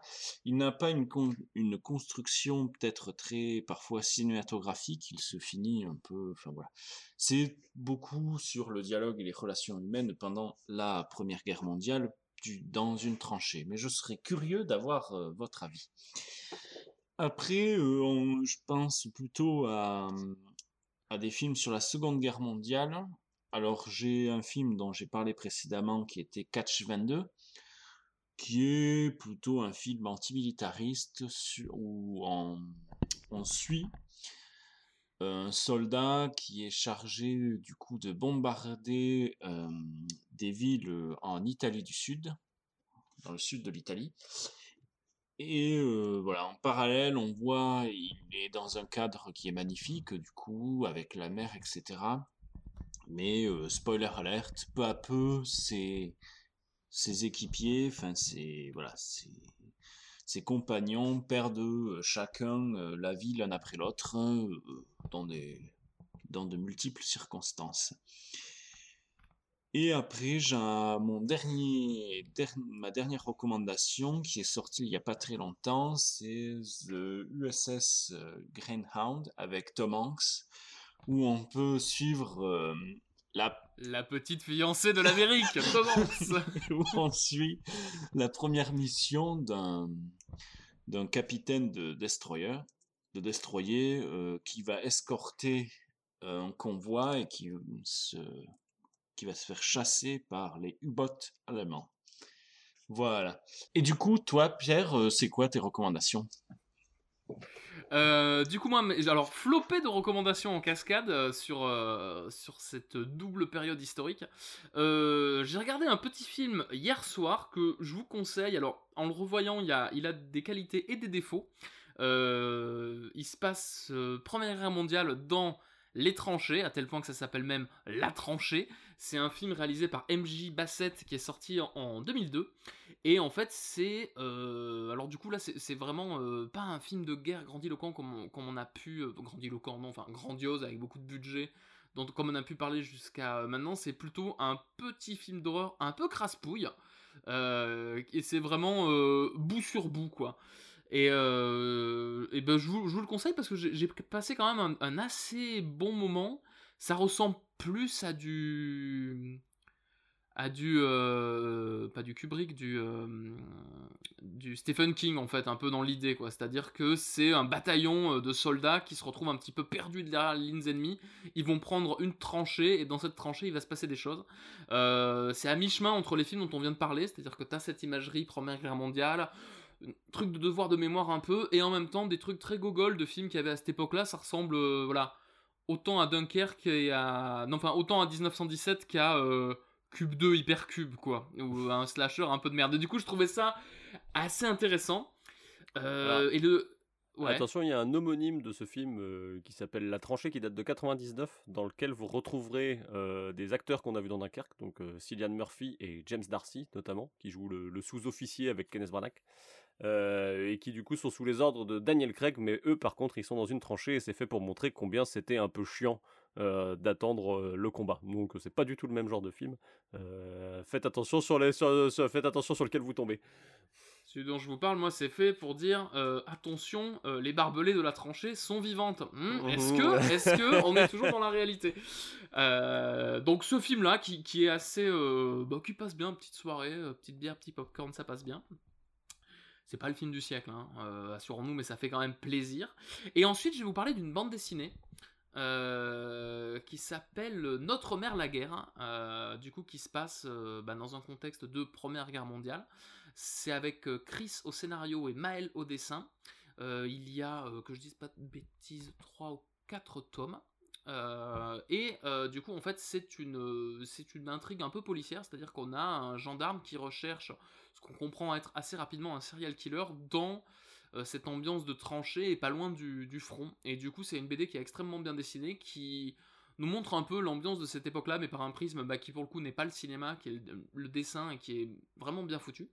Et je sais que je l'avais lu il y a un moment et ça m'avait laissé un, un très très bon souvenir, tout en sachant que il y a un projet d'adaptation en film qui traîne depuis maintenant peut-être une dizaine d'années, euh, qui est porté par euh, Olivier Marchal. Euh, Olivier Marchal, c'est un petit peu, c'est euh, MR73, c'est c'est le 36 le des Orfèvres. 36 qui est des Orfèvres, les Lyonnais, donc il y a du bon et du moins bon, c'est vraiment le polar burné à la française avec tout le monde est alcoolique parce que tout le monde a une vie de merde. Et du coup, j'étais un petit peu assez curieux de voir ce que pouvait donner euh, bah, euh, la vision d'un cinéaste comme ça qui est très euh, sous influence Michael Mann, très très Melville en fait de, cet univers-là. Et je pense que ça pourrait moi bien coller quoi. Du coup, un petit peu curieux. En attendant, si vous avez envie de lire la BD, allez-y, c'est du, vraiment très très chouette. Christophe, tes recommandations à toi? Eh bien moi, euh, en recommandation, eh bien c'est quelque chose qui colle un peu avec euh, la, période où est sorti euh, Dunkerque, mais qui concerne la Première Guerre mondiale, puisqu'il s'agit du jeu de société Les Poilus. On parlait d'immersion, ce jeu-là a pour objectif de vous faire, on va dire, ressentir la pression qu'on pouvait avoir dans les tranchées. Alors bien sûr, ça reste un jeu de société. Hein, le but, c'est pas que vous soyez en train de, mourir dans votre salon. L'idée, c'est que plutôt que de, c'est un jeu en, coop- en coopératif. Tout le monde a son importance et il va falloir survivre à, la, à la Première Guerre mondiale. C'est-à-dire que soit tout le monde gagne, soit s'il y en a un qui meurt à un moment, c'est foutu. Donc l'idée, c'est d'incarner un groupe d'amis qui se retrouvent dans les tranchées du, du, du soldat de base. Et euh, bah, vous allez avoir des, des- obstacles à surmonter que sont euh, les obus, euh, le gaz, euh, les choses comme ça. C'est un petit jeu qui se joue en 20 minutes. Et euh, voilà, ça a ce truc d'intéressant. On a des, des, cartes à jouer euh, pour, pour surmonter ces obstacles. Et du coup, ça se, ça se fait plutôt bien. Euh, ce jeu est plutôt intéressant. Et moi, je, ce qui est rigolo, c'est que quand, euh, euh, je l'ai acheté, c'était en 2017. Et donc, du coup, quand j'y jouais, je mettais la BO de Dunkerque, ce qui renforçait le côté immersif du coup de la chose. Et c'est assez cool et un peu tristement, du coup, le jeu est illustré par Tinius, du coup, qui, est- décédé dans les attentats de Charlie Hebdo. Euh, voilà, mais c'est un, c'est une petite boîte qui vous, vous coûtera pas bien cher et dans l'idée vraiment de rendre hommage euh, à l'esprit de solidarité qu'il y avait dans les tranchées, plus que euh, de parler de, de tuer des, des ennemis finalement. Donc voilà. Et si vous voulez quelque chose d'un poil plus léger, euh, je peux vous faire une recommandation que j'ai pas vue. ah oui Alors ça c'est bien, comme ça on peut en parler de façon Voilà. vraiment honnête. On juge que sur ça. la fiche. Euh, en ne jugeant que sur l'affiche et la bande-annonce, euh, en cherchant euh, un peu ce qu'on avait en rapport avec le sujet, j'ai découvert qu'il y avait une comédie de 2016 qui s'appelle Their Finest, qui est une comédie britannique avec Gemma Atherton, Bill Nighy et Sam Claflin, du coup, dont on parlait tout à l'heure. Ok, donc en fait, c'est juste parce Exactement, dit, je ah, suis un peu ça acheté par le fait que trop cool. mais du coup, c'est, on va dans les coulisses de, de en fait, en gros, le, le service de communication qui devait pondre des films de propagande pendant la Blitzkrieg, et du coup, qui est appelé à un moment à reproduire la bataille de Dunkerque sur une plage, euh, avec Bill Nighy qui fait n'importe quoi, quoi. Du coup, voilà, donc ça avait l'air euh, plutôt euh, mignon et rigolo, on va dire, donc si vous cherchez un truc un poil plus léger sur le sujet, euh, vous pouvez toujours aller dans cette direction-là. Là, on ne sait pas du tout si ça se trouve au bout de 10 minutes tout le monde meurt. Et en fait, on n'en sait rien. C'est ça. envoyé les gens. Allez voir ça, peut-être c'est cool. Euh, on sait pas. Enfin voilà. Euh, bon du coup, il nous reste plus qu'à nous quitter après ce, euh, ce podcast sur, euh, sur Dunkerque. On vous dit au mois prochain. Et on reviendra a priori avec des histoires de théâtre cette fois-ci. Bonne soirée, bonne journée, selon l'heure à laquelle vous nous écoutez. Et euh, merci de nous avoir suivis euh, au fin fond de la douve. Et euh, à bientôt dans vos oreilles. Au revoir. Salut